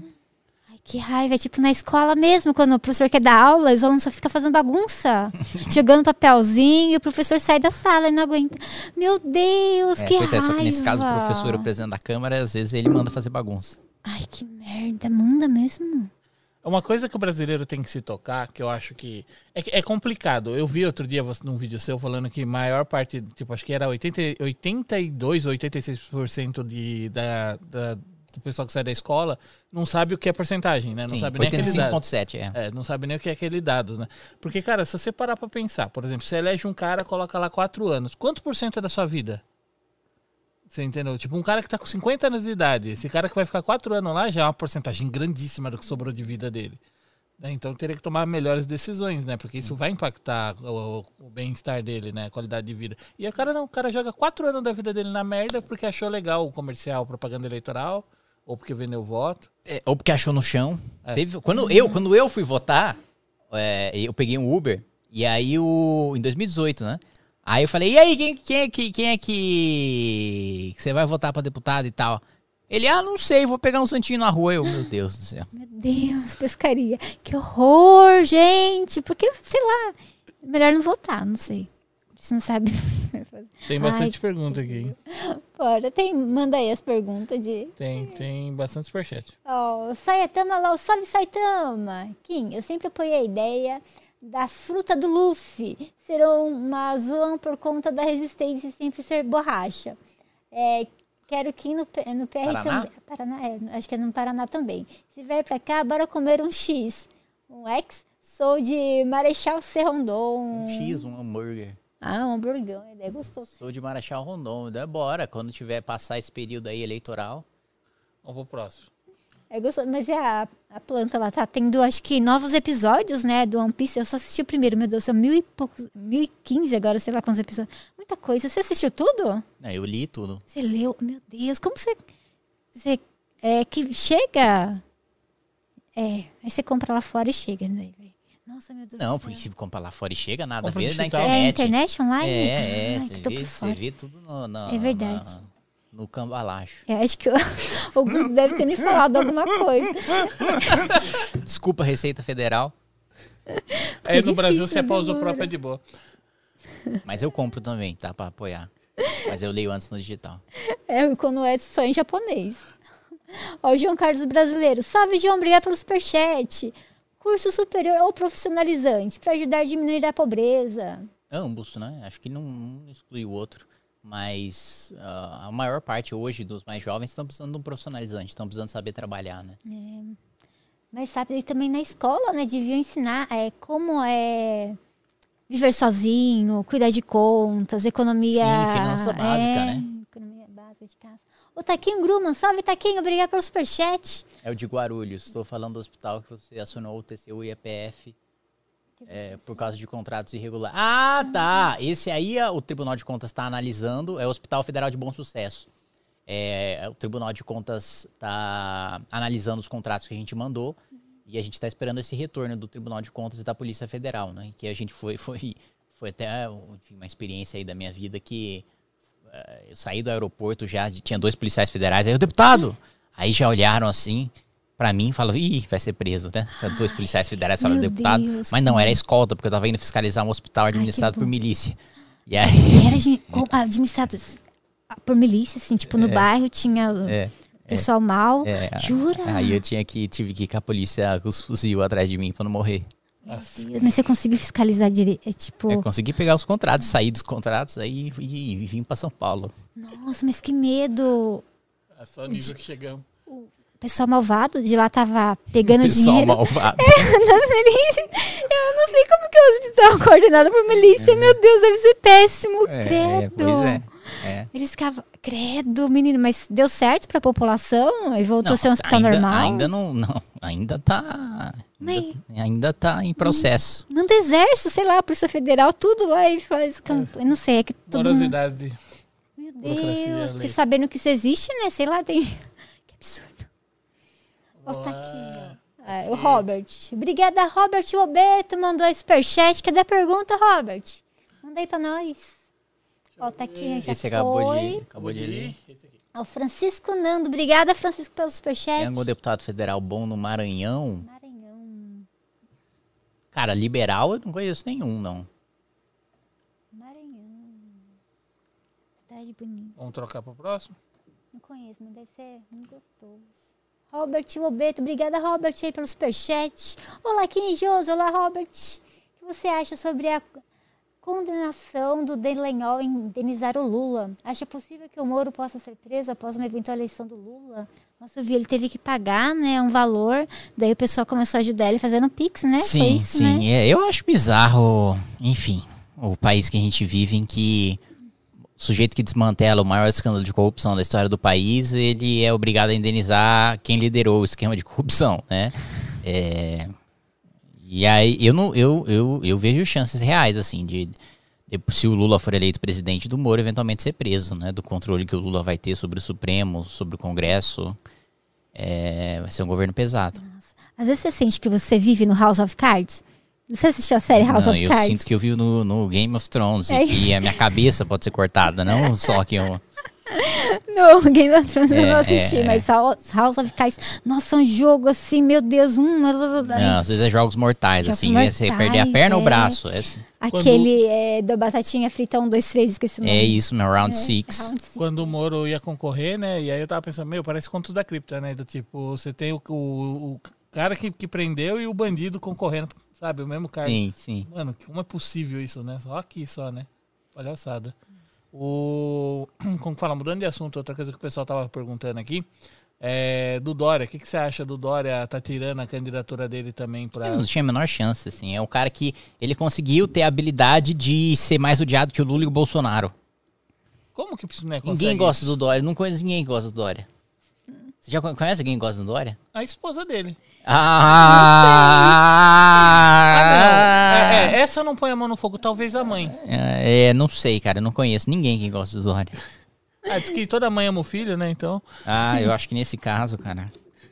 Ele não tinha a menor chance, assim. Ele, ele só sofreu a pressão da realidade que se impôs aí. Nossa, e tudo hoje, né? As coisas.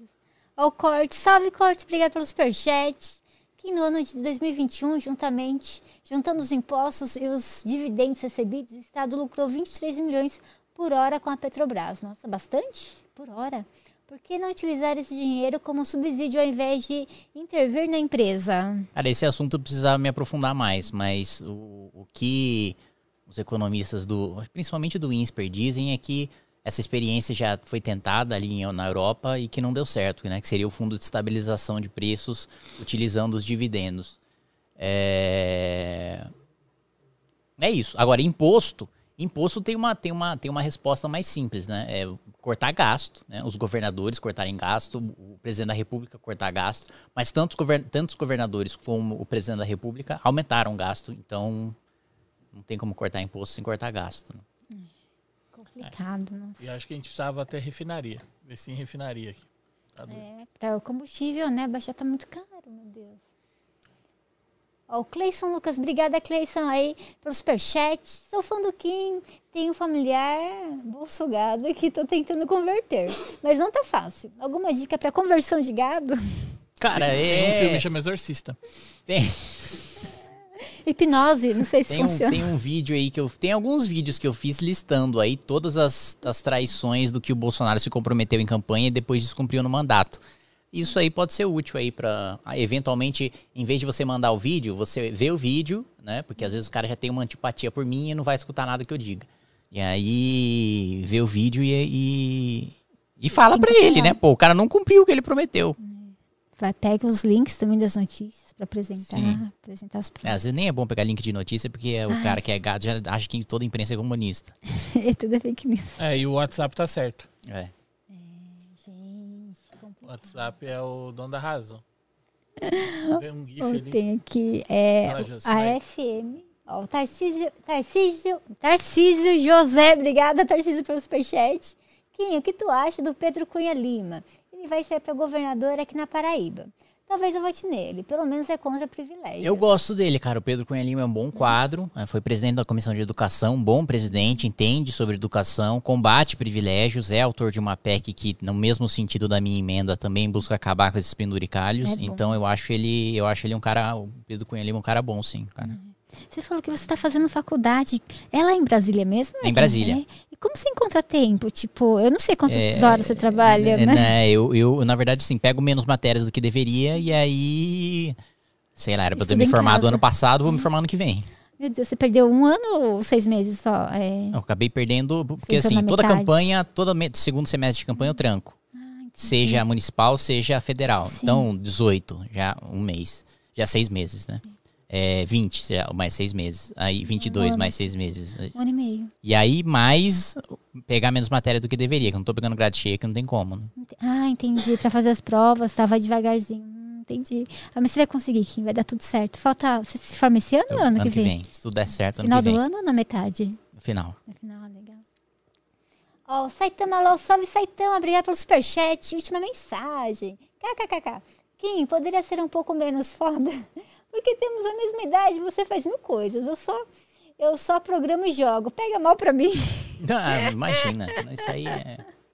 Não faço mil coisas, não. Faço o meu mandato, faço minha faculdade e é isso aí. Com quantos anos você tá, Kim? Uns 22? Já foi. Tô com 26, 26. Bom, você entrou, você tinha quantos? 22. 22 novinho também. Nossa, eu com 20, 22 anos. Né, eu já tava começando com treinamento, tava fazendo propaganda no Orkut para ter alunos para o curso.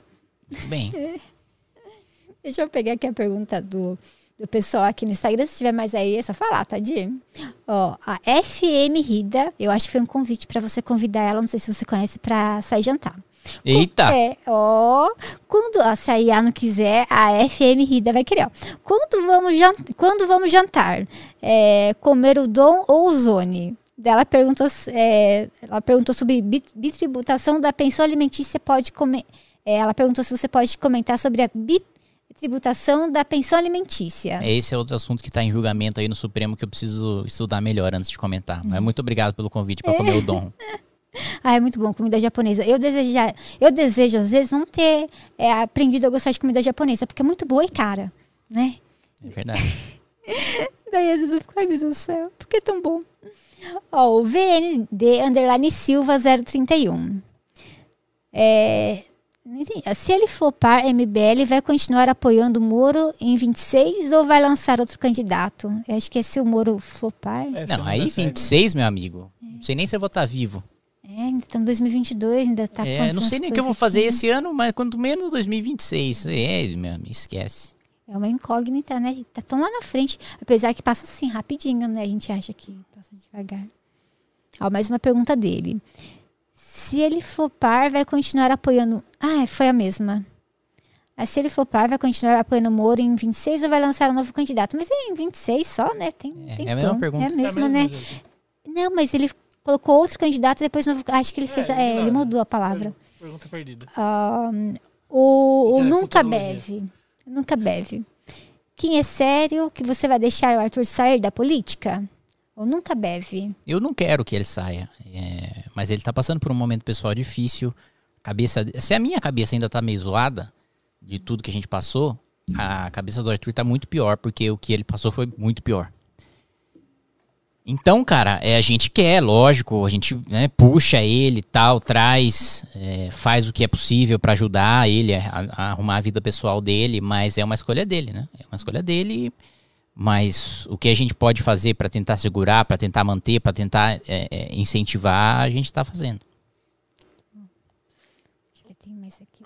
Você- Você tem sentido que esses cancelamentos têm sido bem articulados ultimamente? Mas com certeza, nem começou o ano, já teve 4, 5 cancelamentos. É. E nunca contra nenhum. Tipo, nunca por, por nunca exemplo, contra nenhum lulista, coincidentemente. É tanto mesmo. tipo o, o- o do Monark, tipo, demorou a noite inteira pros caras se organizar, você entendeu? Montar como que ia ser a Isso. pauta, e daí no outro Isso dia os aí na outra começam. manhã, exatamente. Ah, o do Danilo Gentili, você entendeu? Do, 5 anos. 2017, né?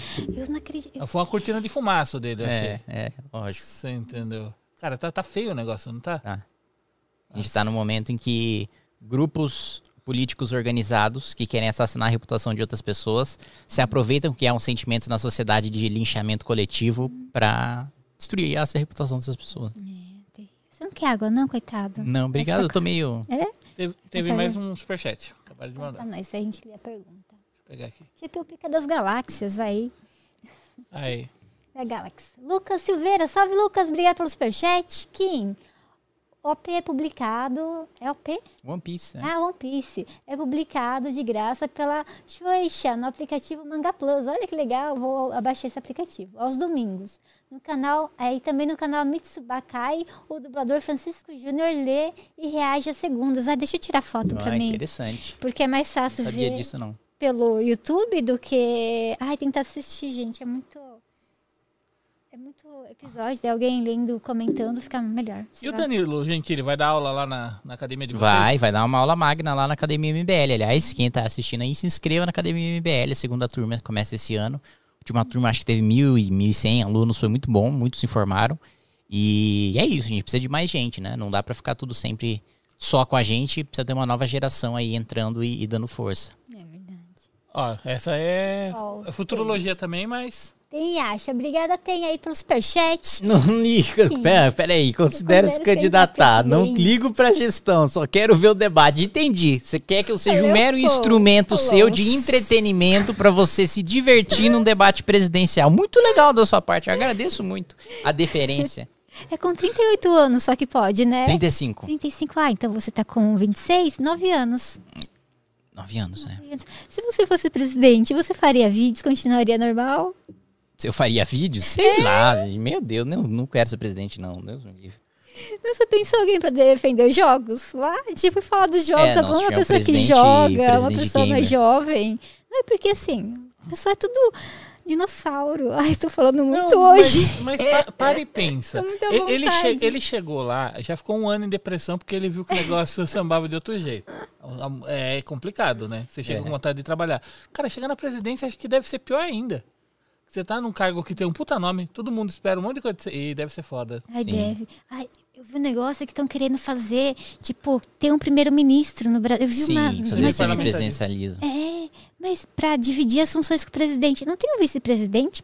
Não, na verdade o vice no Brasil, ele não tem função. Mas É não dá pra falar, tipo, vai lá, sei lá, ver aquele hospital, vai lá ver aquela É, ele pode, pode não dar, é. Mas assim, eu pessoalmente sou parlamentarista. Eu acho que é um modelo que deu muito certo na Europa, no Japão, no em Israel e que traz mais estabilidade, traz mais qualidade para o parlamento, porque as pessoas prestam mais atenção para a eleição do parlamento, que hoje as pessoas estão um pouco se lixando, só liga para presidente. É, Mas aí no Brasil, como sempre, que querem fazer um cambalacho aí. Não vamos fazer nenhum, não vamos fazer nenhum outro, vamos fazer um negócio aí meio no meio. Não sei o que, que vai sair disso aí, se é que vai sair alguma coisa. né? Nossa, mas primeiro, daí seria o povo que vai votar. Ah, não, acho que era o presidente que escolhe alguém, né? É, o dividir. povo elege o presidente, aí o presidente escolhe o primeiro-ministro e o primeiro-ministro precisa ser aprovado pelo Congresso. Nossa, que estranho. Acho que era só dividir, não sei, no meu ponto de vista, assim. É, não conheço muito sobre política, só dividir o cargo com o vice, porque ele já tá lá Ah, mesmo. Eu, eu não acho que funciona melhor, pra, Será principalmente quando você tá nas crises políticas, né? Do jeito É, que- acho que o parlamentarismo funciona melhor pra crise política. Porque aí o cara perdeu a maioria, tchau, não vai pra casa.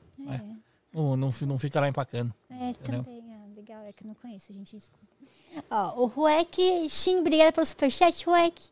Kim, é, discorra sobre o salário dos políticos baseado no salário mínimo. Seria viável ou não? Verdade. Quais os prós e contras? Força, Kim, ótimo mandato. Daí o salário mínimo ia lá no teto. Olha, É, nossa, é verdade, né? Super.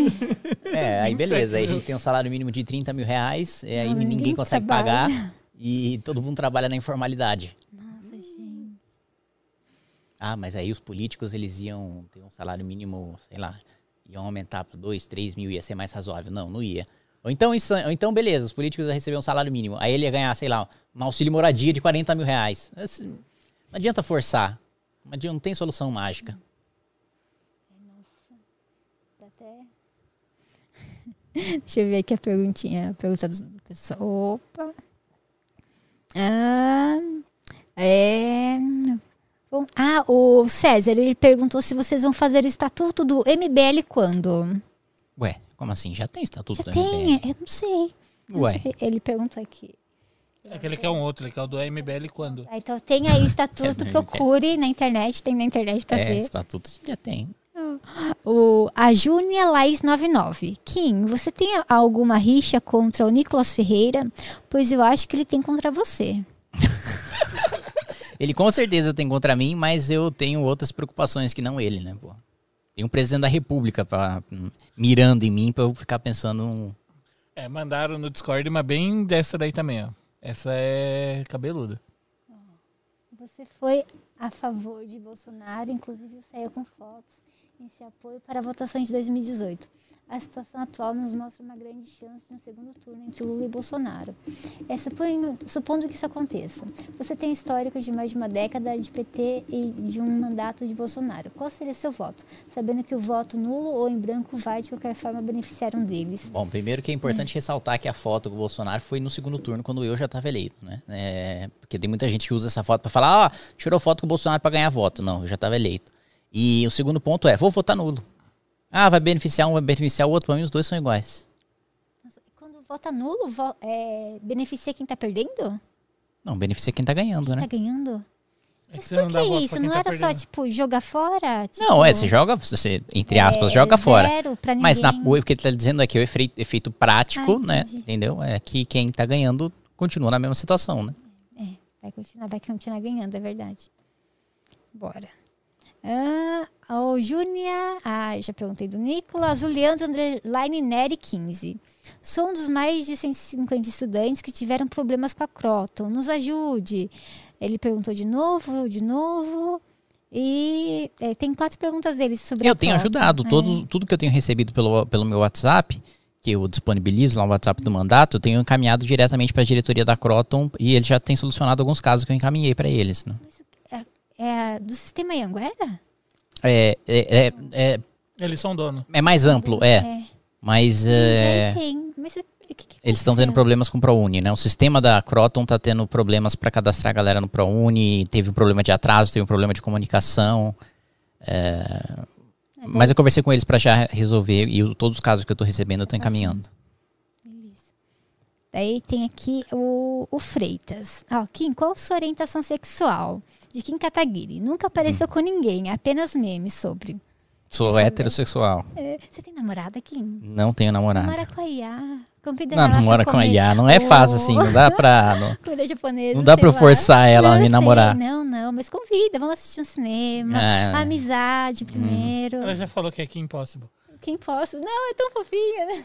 Ah, Ah, não sei. Não teve sei. mais um. O pessoal tá discutindo aqui no, no, no Ah, Discord o e nome da formulando. pessoa. O print do... Eu já pego os próximos com print.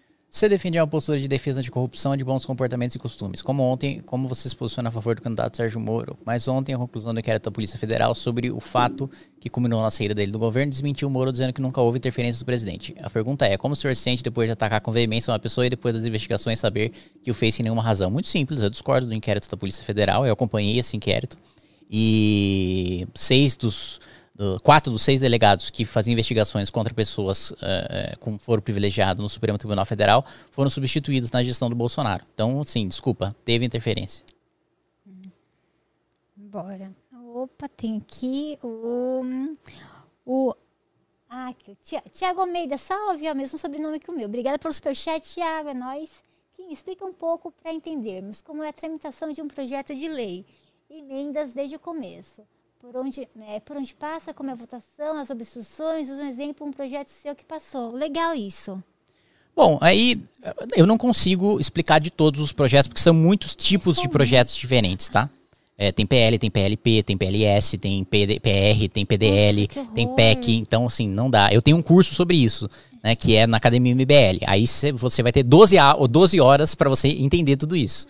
Quando você entrou, você, entende, você sabia? Eu estudei nas férias, porque eu gostava muito de processo legislativo, gosto muito até hoje. Com essa PL. É, mas basicamente um, um PL você protocola para a mesa diretora, a mesa diretora determina eh, quais temas aquele PL, sobre quais temas aquele PL trata, portanto, quais comissões ele deve tramitar.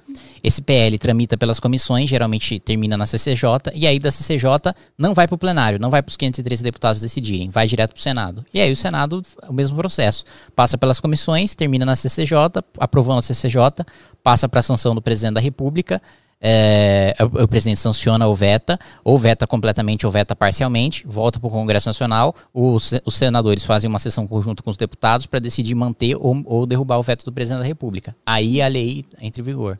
Ah, quanto tempo demora esse processo? Depende da lei, Ai, depende da vontade, pessoal, de o- passar da vontade frente. política. Isso. Meu Deus, que medo. Tipo, de- pode demorar. um Dois mês. dias pode Ah, demorar dois dias. 15 anos.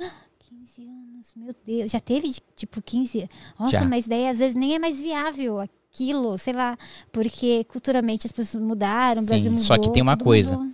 O, todo projeto de lei é nomeado um relator. O relator, o projeto de lei que você protocola não é o projeto de lei que é aprovado no final. O projeto de lei que você protocola é a ideia inicial. Quem dá a redação final, o que vai se tornar lei, é o relator. É o sujeito que pega o projeto, faz audiência pública, se reúne com técnicos, conversa com os outros, adiciona o que o partido quer, tira o que o outro partido não quer. E aí esse relator é que dá a redação final. Sim, meu Deus. Muito complicado. Aí eu aprovei 54 relatórios. É bastante bom. O que você acha do daquele caso, né, do teve o mendigo e a, o personal trainer, a esposa dele e tal, do personal trainer, e agora parece que ele vai virar político. Ah, eu acho isso bizarro, né? Porque, pelo amor de Deus. É estranho, né? Tudo vira festa política. É, pelo amor, ele vai disputar um, uma eleição de deputado federal por quê? Porque ele transou com a mulher de um cara? É, Que, que, que é esse? É o grande mérito dele de ser político? Isso é outra coisa que desanima, né? E vai ser, vai ser votado. Não vou aqui faz, ficar, né, achar que o meu julgamento é o julgamento da maior parte da população. Não. O cara vai lá, é capaz que ele seja eleito, vai virar mais um- um- um- uma massa de manobra na mão de um líder partidário que vai fazer esquema usando o voto dele. É isso. É complicado, né? Quando eu vi, eu, meu Deus. Ó, Tiago Almeida, salve. Ah, já foi. Ah, ele, legal. Já foi. Esse daí já foi. Eu pensei que era outra. Tem aqui ah, o, André, o André Bruno com três N's. Pergunta pro Kim quando vai ser lançado o documentário eh, sobre a história de São Paulo. Ah, acho que, que Deve ser lançado aí em julho. Em julho. A gente ainda não bateu o martelo, mas provavelmente em julho. ah, legal, já tá pertinho. Março, Maio, É. abril. Pertinho. Ó, o Marcos Hazi pergunta ao É, pergunta cinco razões de Dota ser melhor do que LoL. Olha, tem cinco razões para Dota Cinco razões: melhor. gráfico, jogabilidade, ser o original, não ser a cópia. É, isso. É. que mais? Falta uma. Não, falta duas. Falta duas. Olha, ainda bem que. Ai, foda-se, vou meter qualquer coisa. Trilha sonora, skin. Você tem, você tem Elo no Dota? Tem skin, tem skin. Não, mas Elo, tipo assim, no LoL você tem. Ah, Elo tem, prata. tem, tem, tem MMR, né? Tem. Você tem algum Elo no Dota? Não dá tempo. Tem, não, tem o. Não, eu sou fraquinho lá, sou Também cruzado sou no- 3. Como que é? Cruzado? É. Ai, nossa, é é diferente os nomes. Meu Deus. Eu pensava que era mais ou menos parecido, porque o LoL, o dono, os donos trabalhavam no Dota, né? Daí saíram, eu pensava que era mais ou menos parecido. Vamos ver. O- é, é equivalente mais ou menos ao prata, ao bronze, assim? Eu não sei, eu não conheço. o- É, mas é bem fraquinho. Pra, acho que tem o madeira no LoL. Eu não sei. Quando eu parei de jogar, né? é, apareceu no Ferro. LoL. Ah, é ferro. É ferro, bronze, prata, ouro. E daí tem os maiores. O ferro é o mais fraco. Daí a gente brincava que tinha um elo madeira. Ó, daí tem a última aqui do, do Instagram. E chegou mais um superchat também. Chegou, ó, a- o Riquena.lucas. É porque Dota é melhor. É porque LOL é melhor que Dota. Os LOLzeiros e doteiros de plantão. Os caras gostam de alfinetar. É, você não tem resposta. Simplesmente não é. Ah, por que, que a Terra é quadrada? Porque não é. É maluquinho, A tese da rosca, é, eu vi. Ó, o Cosmonautics. Obrigada, Cosmonautics, aí pelos superchats. Ta, é, Tatakai. Acho que é o lá, Tatakai? Tatakai, pô, lute em japonês. Como é que você vai deixar seu cabelo grandão, igual aquele vídeo que você está caminhando ao lado de Holiday na época do impeachment? Era muito maneiro, lembra atores japoneses dos anos 90. É verdade, lembra os atores mesmo dos Ah, anos mas 90. agora me incomoda cabelo grande, porque dá muito trabalho. Você precisa ficar lavando, secando. O negócio é que o cabelo curto é mais prático. É verdade, bem mais fácil, na lava, assim já tá em ordem, né? É, é, já acorda, tá pronto. E quem é, é você é deputado federal, tá? Esse ano é, é você vai sair para eleição? Pra ou reeleição, é daqui sim. dois anos? Ah, É, legal. E você vai sair de novo para deputado ou você vai ter é, deputado federal ou vai tentar senado? É, deputado federal. Federal. Senado precisa ter 30. Idade também? 35.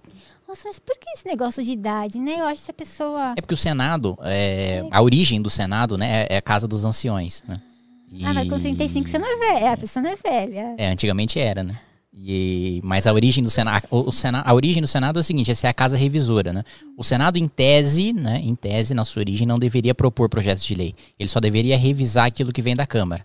A Câmara, a representação popular, está mais suscetível à pressão, re- é mais plural, tem debates mais acalorados. O Senado é gente com mais experiência, é gente, né? é- é- tanto que, bom, na Inglaterra é a Câmara dos Lords, né? Que é, a- a- é o, o Senado inglês e tem indicação da igreja, tem indicação da rainha, é, tem títulos hereditários, enfim, que, que é uma casa feita para ser a casa da temperança, da calma, da, né? Tudo bem, vocês aprovaram essa lei para fazer uma- um populismo barato, a gente vem aqui e conserta. É, mas na prática no Brasil isso aí já É, nossa. Irrita ver o pessoal lá gritando e falando, às vezes, umas coisas nada a ver, sabe? Quando a gente vê. É, não, tem né? eleição, um vai lá, rouba a pasta do outro. É um negócio Que triste. absurdo, rouba os itens dos... Nossa, mas daí que faz? Descobre quem foi? Não, teve na eleição do Senado, lá do, do Davi Alcolumbre, a, a Cátia Abreu, o cara tava lá lendo, lá, conduzindo a sessão, aí simplesmente a Cátia Abreu pegou a pasta dele e foi embora pra ele, pra ele não ter como ele continuar a sessão. Meu Deus. E daí foram na casa Essa aí- dela buscar ela? Essa aí é a casa dos anciãos. Nossa. Essa é a Gente. Câmara Revisora, do, essa é a nossa Câmara dos Lords. Ou, ou, ou então sentaram lá na presidência e não deixaram o presidente sentar, e pediram marmita e comeram marmita na, na mesa da presidência. Essa é a nossa Câmara dos Lords aí. Parece escola mesmo, não parece? É. Que absurdo, gente. Credo, coisas loucas. E, o- e o Dani- é, Daniel Silveira, ontem, né, que ele ia ficar lá no... É, ele disse que não ia aceitar a tornozeleira eletrônica, só que aí o Alexandre de Moraes, beleza, você não aceita, eu te cobro 15 mil reais por mês, pra você não usar. Aí ele, por mês não, por dia. Podia. Aí ele falou, tá bom, coloco. Ele foi colocado aí, estabeleceu hora lá e tal. É. Aí, eu não sei, eu tava acompanhando ontem lá, daí eu achei inter... a gente acha interessante, né, o que tá acontecendo. Mas eu não pensei que seria rápido essas coisas. Eu também, achei que, achei que fosse dar uma briga maior. É, desenrolar. Ai, meu Deus. Olha, eu acho que eu, eu preparei pergunta aqui. Opa, deixa eu ver. E, Kim, se você não ganhar, tipo, o que você vai fazer? Tipo, se você Seguir minha carreira, me formar, advogar, é, continuar gravando vídeos, é, fazer mestrado, doutorado, dar aula. Continuar, né, o curso, né? Sim. Deixa eu ver. Opa. Que. Ah, caramba, que eu, eu preparei. Aqui. Ah, ah, ah, era só. Ah, ah, eram duas perguntas que eu já fiz. É, o medo de esquecer era sobre tributação, né? De é, tributar o itens que vêm da China, né? Tal, e taxar sobre os jogos. Eu já Ah, eu fiquei com medo de esquecer. Deu, Ai, deixa eu anotar aqui. Mas aí sabe aquele, tipo, dá- vai que dá um branco na hora. Mas é isso. Gente, tem mais pergunta aí no chat? Deixa eu ver aqui. É, lê, lê aí se tiver. Opa, deixa eu dar uma, uma olhadinha aqui se tem. Opa. Que, onde ele foi? Ele foi pedir comida pra nós? Você já almoçou aqui? sim. Já almocei, já almocei. Eu almocei antes de vir. Eu... Mas se me der aquela fome depois, pode ser que ele foi pedir comida. Opa. Opa. Deixa eu se tem mais pergunta aqui. Opa. Tem uma aqui, tem uma aqui. Tem, pode fazer. Kim, vendo, vendo políticos da nova geração, como você e a Tabata do Amaral, como você e a Tabata do Amaral, ainda que em posições diferentes, me dá um pouco de esperança e um futuro melhor. Então, uma pessoa que te compara aí, né, com a Tabata. Não, eu acho que é uma pessoa É. bem intencionada, é, é, tem o seu preparo, tem o seu posicionamento, apesar de divergir, divergir de alguns. É, mas enfim, eu espero que na próxima legislatura a gente tenha mais pessoas aí é, com um perfil parecido, mas não sei se é isso que se desenha.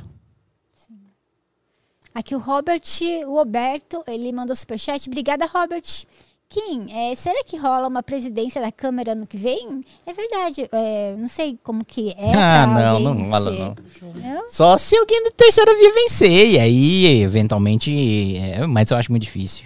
Quem é eleito presidente da Câmara? Os próprios deputados federais Os deputados votam? votam, é. Mas geralmente quem ganha é o candidato do presidente da República. Tem idade ser presidente da Teve essa discussão quando eu me candidatei. é, Ai, acho, que eu, acho que eu lembro alguma coisa. Mas aí o que, o que o parecer da mesa, da Câmara e o entendimento também do, do Supremo foi de que eu poderia ser presidente da Câmara, mas não estaria na linha sucessória, ou seja, não poderia assumir a presidência da República caso o vice e, e o presidente não estivesse no país.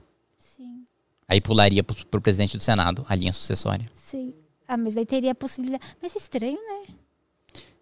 É, é meio que um meio termo, né? Porque ao Pode, mesmo mas não tempo que um pode. deputado não pode ser meio deputado, ou seja, se eu sou deputado, eu tenho o direito de todos os deputados. E é direito dos deputados se candidatar a cargos na mesa diretora, inclusive a presidência. Ao mesmo tempo, a Constituição diz que o presidente precisa ter no mínimo 35 anos de idade. Então, foi um- um- uma medida do meio que eu acho até que faz sentido, né? Você podia, mas se acontecer alguma coisa, daí Você já pode ser presidente da. Câmara, mas você não pode assumir a presidência da República interinamente. O DSP Auto... Mandou um milhão de reais aí, ó. Um nove- milhão. 99 Oxe, euros. criptomoeda 0099 euros. É Bitcoin? É Bitcoin. Oxe. É, eu, É nóis, gente. Opa. E o que você acha, Kim? Será que vai aparecer uma terceira via a tempo? Não tenho a menor ideia. Nossa, é verdade, ele é quase um litro de gasolina, pessoal tá. É um litro de. Mas aí, tem mais perguntas, Gê? As minhas acabaram aqui. Vê se o pessoal tem perguntas aí. Ah, Mas é? Eu, eu fico, eu fico- Gente, deixa eu pedir desculpa pro pessoal se eu me. É que. eu- o dia que eu conversei com o Arthur, eu- era a primeira política que eu conversei, eu tava.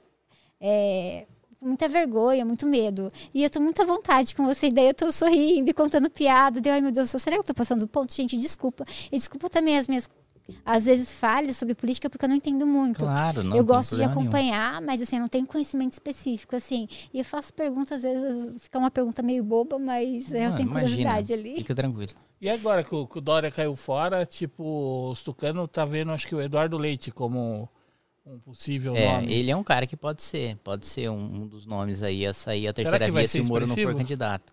Ele? Não sei, cara, é difícil prever. Complicado, né? Difícil. Vai depender do. Primeiro, se ele vai ser mesmo candidato e depois do desempenho dele, né? Nas entrevistas, nos debates. É. Não O- conheço profundamente o governo dele do Rio Grande do Sul para opinar. No novo não tem mais aquele o mesmo cara que era do, do outro ano, né? O Amoedo. O né? Amoedo não, agora tá o Luiz Felipe Dávila, mas pouquíssima gente conhece e o partido tem pouco tempo de TV, acho muito difícil também. Tá complicado. Eu vi hoje uma notícia, é, acho que é Mário Frias, é, que é do hum, Secretário de Cultura. Cultura, isso, aquele. é, eu não sei se eu vou falar com as palavras certas, tá, gente? Se eu falar alguma coisa errada, me desculpe. Que acho que ele viajou e parece que usou uma, um valor aí do governo. Daí o vice dele foi junto, usou também. E parece que tiraram ele do cargo e colocaram o vice. Daí eu fiquei pensando, colocaram o vice que foi junto na viagem, usou dinheiro do governo. Pelo que eu entendi, sabe assim? Mas isso aí é o que o governo mais faz. Ah, um assessor foi lá e usou o FAB irregularmente. Ah, beleza, rebaixa ele aí, três cargos. Aí, sei lá, daqui a dois meses esfria, ninguém mais fala do assunto, ele volta. Nossa, daí- Esse o que esse governo mais faz. E daí eu fiquei pensando, mas nossa, se o cara tava lá junto com ele, usufruindo, vai colocar o vice, sabe, no lugar? Daí eu fiquei pensando, meu Deus do céu. Nem sei, né, se tipo foi comprovado ou não, né? Tava ali a notícia, nem sei se é verdade ou não, mas eu fiquei pensando, sabe, aquelas coisas assim comigo. Não, mas Teve um superchat que eu acho que acabou passando batido, hein? Me ajudem a ver se, se foi. Ah, não, eu li. Se você fosse presidente da Câmara, quais seriam os primeiros. Ah, não, não li não. Tá aqui em Gruma, obrigada aí pelo superchat. Se você fosse presidente da Câmara, quais seriam os primeiros projetos que iria colocar em votação?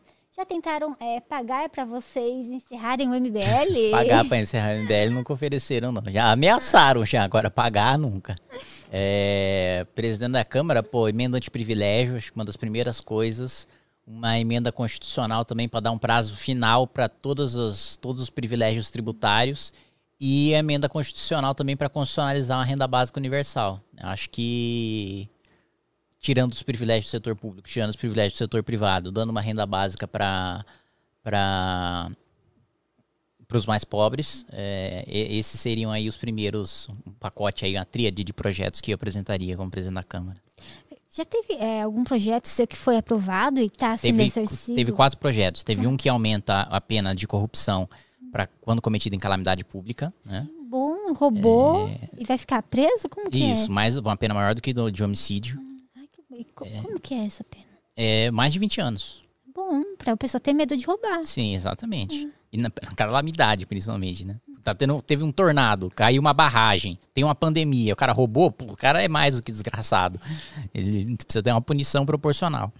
É, o outro projeto foi o Marco Legal das Startups, que facilita o ambiente de negócio para você abrir uma startup, para você investir numa startup, para você desenvolver novos produtos, né? É, é, flexibiliza a legislação, a, a burocracia, a legislação trabalhista e etc, para você poder, é, com mais liberdade, né, é, é, iniciar uma startup.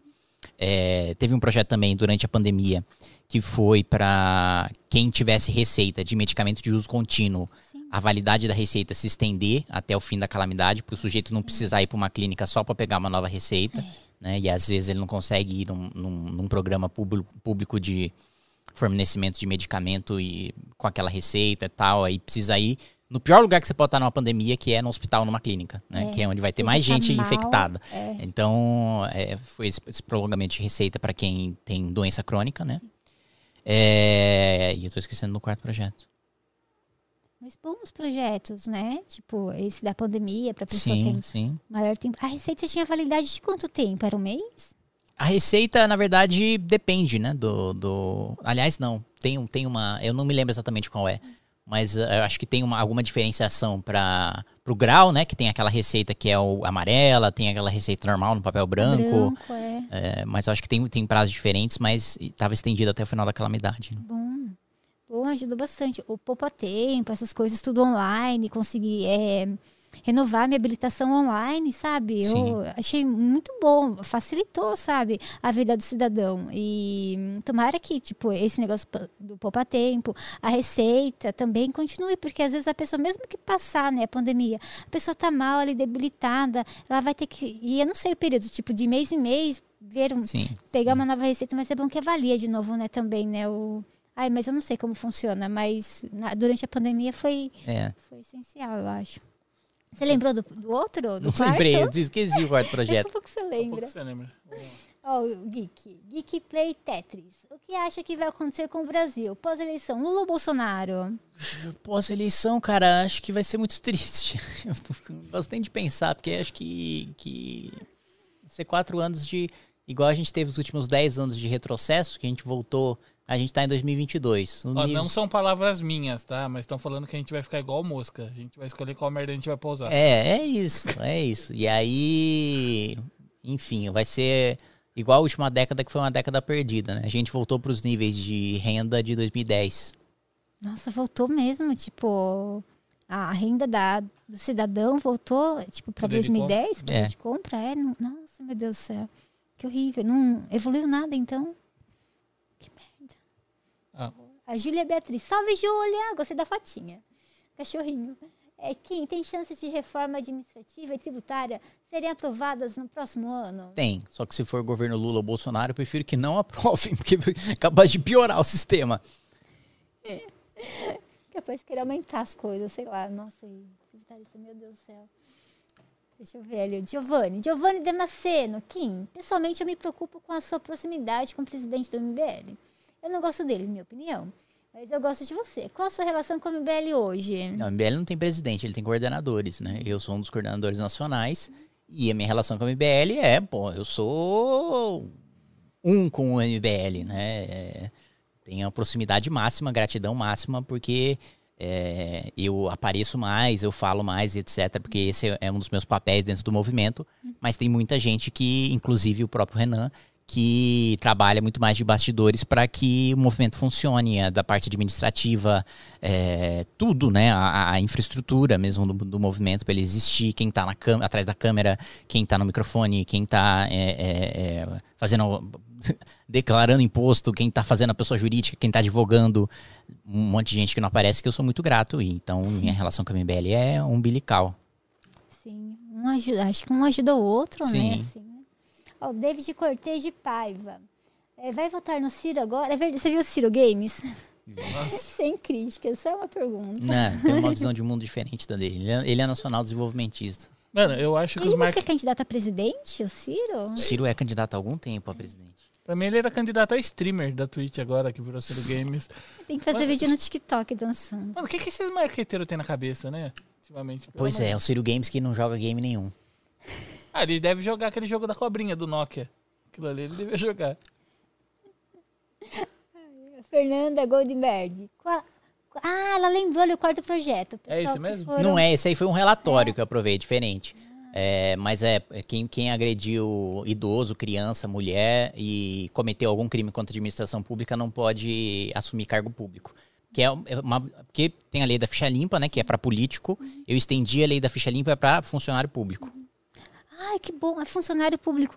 Nossa, legal, você tem alguma coisa contra ele, né? Contra a doméstica, pessoas, agressão. Que bom, né? Porque às vezes, sei lá, fica ali na ficha, mas daí a pessoa consegue um. É, não, não, o cara tem, na tem, tem na ficha dele lá. fraude em licitação. E ele pode assumir um cargo público.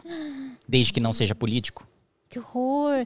É, tem que eu acho que tem que avaliar tudo, né? A ficha da pessoa, pedir antecedentes criminais, né? Isso. Igual empresa, quando você vai trabalhar, algumas pedem. Eu acho que a Isso. maioria, sei lá, antecedentes criminais para ver se é uma boa pessoa, né? Vai que você está colocando ali, sei lá, uma maçã podre no cesto. Eu acho que para tudo, nossa. Eduardo Suetac, salve Eduardo, salve Kim. É, salve Kimoshito. Samurais são milicianos. Vem prender a tuba fazer algum evento na, na Peps. Peps. Depois ainda rola um pastel de feira. Não, vambora, oh. marcar. Ainda a tuba eu vou estar com certeza aí na algum evento de pré-campanha, de campanha, conte comigo. E um salve para todo mundo aí do Primavera também, que infelizmente perdeu agora pra Portuguesa na, nas eliminatórias da A2, que é o time de Indaiatuba. Sim. Mas na próxima a gente sobe pra um. Quem é? O pessoal ri da minha cara do Primavera de Indaiatuba. Ah, os, os caras tava, nome. Os, os cara... irmãos piólogos são de, de Indaiatuba. Os caras falando do Ciro, Ciro Games. Eduardo Nunes. Esse maluco deve é, jogar, jogar gincana. Gincana no maço. Brincadeira, show do milhão. Lá nas perguntas, sei lá o nome. Ah, Atualização do projeto 4474 de acabar com a obrigatoriedade de autoescola. Nossa. Então, esse projeto, ele depende da criação de uma comissão especial. Quem cria a comissão especial é o presidente da Câmara. É... E o presidente da Câmara me odeia. Mas você teria o que no lugar da. Eu vi um videozinho no TikTok, mas eu acho que é zoeira. A pessoa fazendo aula no simulador, daí colocava um vídeo dela no GTA, sabe? E ela indo contra o fluxo dos carros. Era zoeira. Acho que cortaram a matéria e colocaram imagens pra gente dar risada do, do jogo, no caso. Mas se não tivesse autoescola aí, nesse caso, teria o quê? Não, na verdade é o seguinte, o projeto não acaba com a autoescola. O projeto adota o modelo, o modelo americano, em que você escolhe, tem um instrutor pessoal, ir para uma autoescola, é, às vezes ter uma aula com um parente que tem CNH há mais de 5 anos, e passar no teste. Porque o que importa é você passar no teste. O processo pelo qual você aprendeu, se você aprendeu, interessa. A crítica que fazem a esse meu projeto é: ah, vai ter um monte de aluno despreparado saindo na rua. Então, peraí, então o problema não tá na aula, o problema tá no exame, que não tá sendo rígido o suficiente. É verdade. Se o cara tá passando no exame e é ruim, então peraí, meu amigo. O problema não tá na autoescola que ele tá fazendo, o problema tá no exame que é ruim. É verdade. Ah, eu acho que não teria problema é, acontecer isso. Mas assim, no meu caso, acho que seria ruim, porque assim, meu pai era a única pessoa que tinha carta em casa. E ele não me ensinou a dirigir. Minha mãe não sabia dirigir. Daí eu fui aprender na autoescola. Sim, mas você, mas assim, Mas não- teria autoescola teria. também? Ah, legal, então bom. você escolhe Ah, como você aprende, ótimo. entendeu? É modelo americano. É, Mas é legal, se a pessoa tem um pai, uma mãe legal, um irmão, sei Um lá, alguém da instrutor família. particular. É, instrutor particular, pra ensinar ela, acho legal. Eu lembro que eu morri de medo na primeira vez. De, Ai, meu Deus, só vai que eu bato o carro da escola. Pensou bater o carro da família? Ah, meu Deus. Eu já bati Você três já vezes. bateu? Meu Deus, você tava aprendendo dirigindo o carro da família? Não, não aprendendo a dirigir. Já tinha tirado a carta e batido do mesmo jeito. Meu Deus. Você pagou o conserto? Paguei. Ai, que bom. Tem que rever o- onde o, o Kim fez É, exame. não faz a, a exame de outros que não quem fez, tadinho. Ó, o a Kelly Akamatsu. É, porque quem mora fora do Brasil, o único voto válido é para presidente. Gostaria muito de votar em você. É, eu também acho que também você- deveria poder votar pelo menos para senador, para deputado federal. Governador, prefeito não faz sentido mesmo. Mas acho que quem mora fora deveria poder votar também para deputado e para para Deputado estadual, Senador. federal, né? Mas é verdade. Só né? federal, estadual não faz sentido. Ah, é, a pessoa não tá aqui, né? É verdade. Mas é verdade, né? A pessoa tá lá. Sabe quando eu tinha me tocado disso, que ela só volta lá para presidente? Que é. Nossa, é estranho mesmo, né? Poderia, né? O federal, talvez. Peraí que teve uma pergunta bem interessante aqui. Manda pra gente. Polêmica. É o Geek. Geek Play Tet- Tetris. Fala, Geek. Se Fala Lula real. ganhar, você acha que o Bolsonaro sai ileso? Não, vai preso. Ou sai do Brasil, ou sai do Brasil ou vai preso. Gente. A galera tá levando muito pro pessoal ultimamente, né, na política. Com, você falou que o presidente da Câmara não gosta de você. Nem se levar bombom, levar um vinho. Ah, Você tentou conversar com ele? Não, acho que sim. Mas ele não ouve? O que, que ele faz? Não é Ai, assim, já passou, Não é nossa. infelizmente não é assim, não é uma, Ai, que não raiva. é uma namorada que eu briguei, que eu vou lá É levar, tipo House of Cards. levar flores, assim, não é uma com um negócio. Que Você não tem como merda. falar com ele. Mas, esse, tipo, você tenta conversar, ele vira cara. Não, não é assim que funciona. Alguém, que Esse já foi. né? Até tu, Eu me perdi, eu perdi o rumo. Ai, nossa, gente, ah, sei lá, eu acho que a pessoa devia ficar aberta, né, pra ouvir pelo menos, né, porque ela tá lá, né, e sei lá, na minha humilde opinião, gente, não quero criticar ninguém, pelo amor de Deus. então, acho que é isso, Dia, o que você acha? É, acho que é. Acho que... Na- é assim, tipo, você falou que não é desse jeito, mas na política, tipo, você que tá agora, o tempo que você já tá lá, você conheceu políticos que são mais altruístas e, tipo, e vai pelo bem geral? Conheci, conheci, conheci, conheci. Acho que, sei lá, de não 500... tá de tudo perdido. Acho que de 500 tem 50. Se tem alguma coisa... É, bom, vamos lá, a gente ainda tem trabalho pra mudar 450. Sei quem me falou que, tipo assim, mesmo às vezes sendo de partidos diferentes, às vezes é, tinha um projeto ali que ia Foi fazer o- bem para a população e a pessoa concordava. Holiday. Sim. É, Não, mas é isso mesmo. É o que aconteceu nesse meu caso de. O meu, meu relatório sobre ficha limpa para funcionário público foi aprovado por unanimidade. Todos os partidos votaram a favor. É, então, porque se é bem para a população, se vai fazer bem para o Brasil, que custa, né? Parar ouvir, né? sim. Porque senão quem perde é os coitados da gente que tá aqui tentando sobreviver nessa loucura, Pois é. tiroteio. É tipo isso aí, ó. Ah, Rafael Alves. Arthur Lira tem pesadelos com Kim, será? E, e vice-versa. Pesadelo com ele. Ai, gente, que horror. Ai, eu não sei como dá pra fazer. Faz o ponopono pra ele. Faz o quê? O ponopono, brincadeira. Que é o ponopono? Nossa, meu Deus do céu. É, fala pra ele começar a assistir. É, como que é o canal daquela Bete mulher? Rosso. Bete É russo. russo. Quem sabe ele melhor. Ser uma pessoa melhor. Não, gente. Esquece. Não é. É uma mulher uma- que é ela uma fala pra você fazer tá? o ponopono, É, ter ter pensamentos positivos. positivos. Falar o nome dele, sabe? Daí. Com os pensamentos positivos. O Arthur Ira vai ter muitos pensamentos positivos. Mas é isso, gente. Obrigada, Kim, pela conversa. Desculpa qualquer agradeço, coisa. Gostei bastante, dei muita risada, me desculpe. Tá perdoado, né?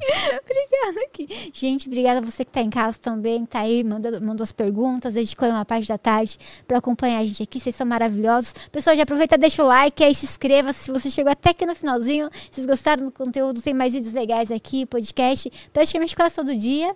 Amanhã a gente vai falar com o Gabriel Lopes do canal, aleatoriamente do canal Gabriel Lopes. Ele é de canal de games. Vai ser bem legal, vai ser bem. é, Acho que vai ser polêmico também, que ele é uma pessoa polêmica. Eu acho que a gente não pode terminar o podcast sem esse superchat que acabaram de mandar aqui. Peraí. Ó, o Paulo. O Paulo Grayer, gostei da Josi. Ela devia se candidatar para deputada federal, não. Imagina ela convidando o presidente da Câmara para conversar e acertar a diferença aí, Josi. Josi seria uma grande articuladora, conciliadora dentro Pelo do de Congresso. Deus. Não, gente, acho ma- assim, não é pro medo. Tinha medo de conversar com políticos. Né? Hoje eu me soltei muito. É assim, é, eu fui me soltando devagarzinho. Com o Holiday eu já tava conversando, fazendo piada aí com Kim. Deu, ai meu Deus do céu, Josi se controla. Obrigada aqui de coração por você dedicar o tempo. Foi muito legal o bate-papo. Obrigado, pessoal. Acompanha o Kim também aí. Belezinha? E é nóis, hein? Bom final, bom final de semana, não. Gente, amanhã tem podcast às 4 horas da tarde, belezinha? Espero vocês. Fui. É nóis. Obrigada, Kim.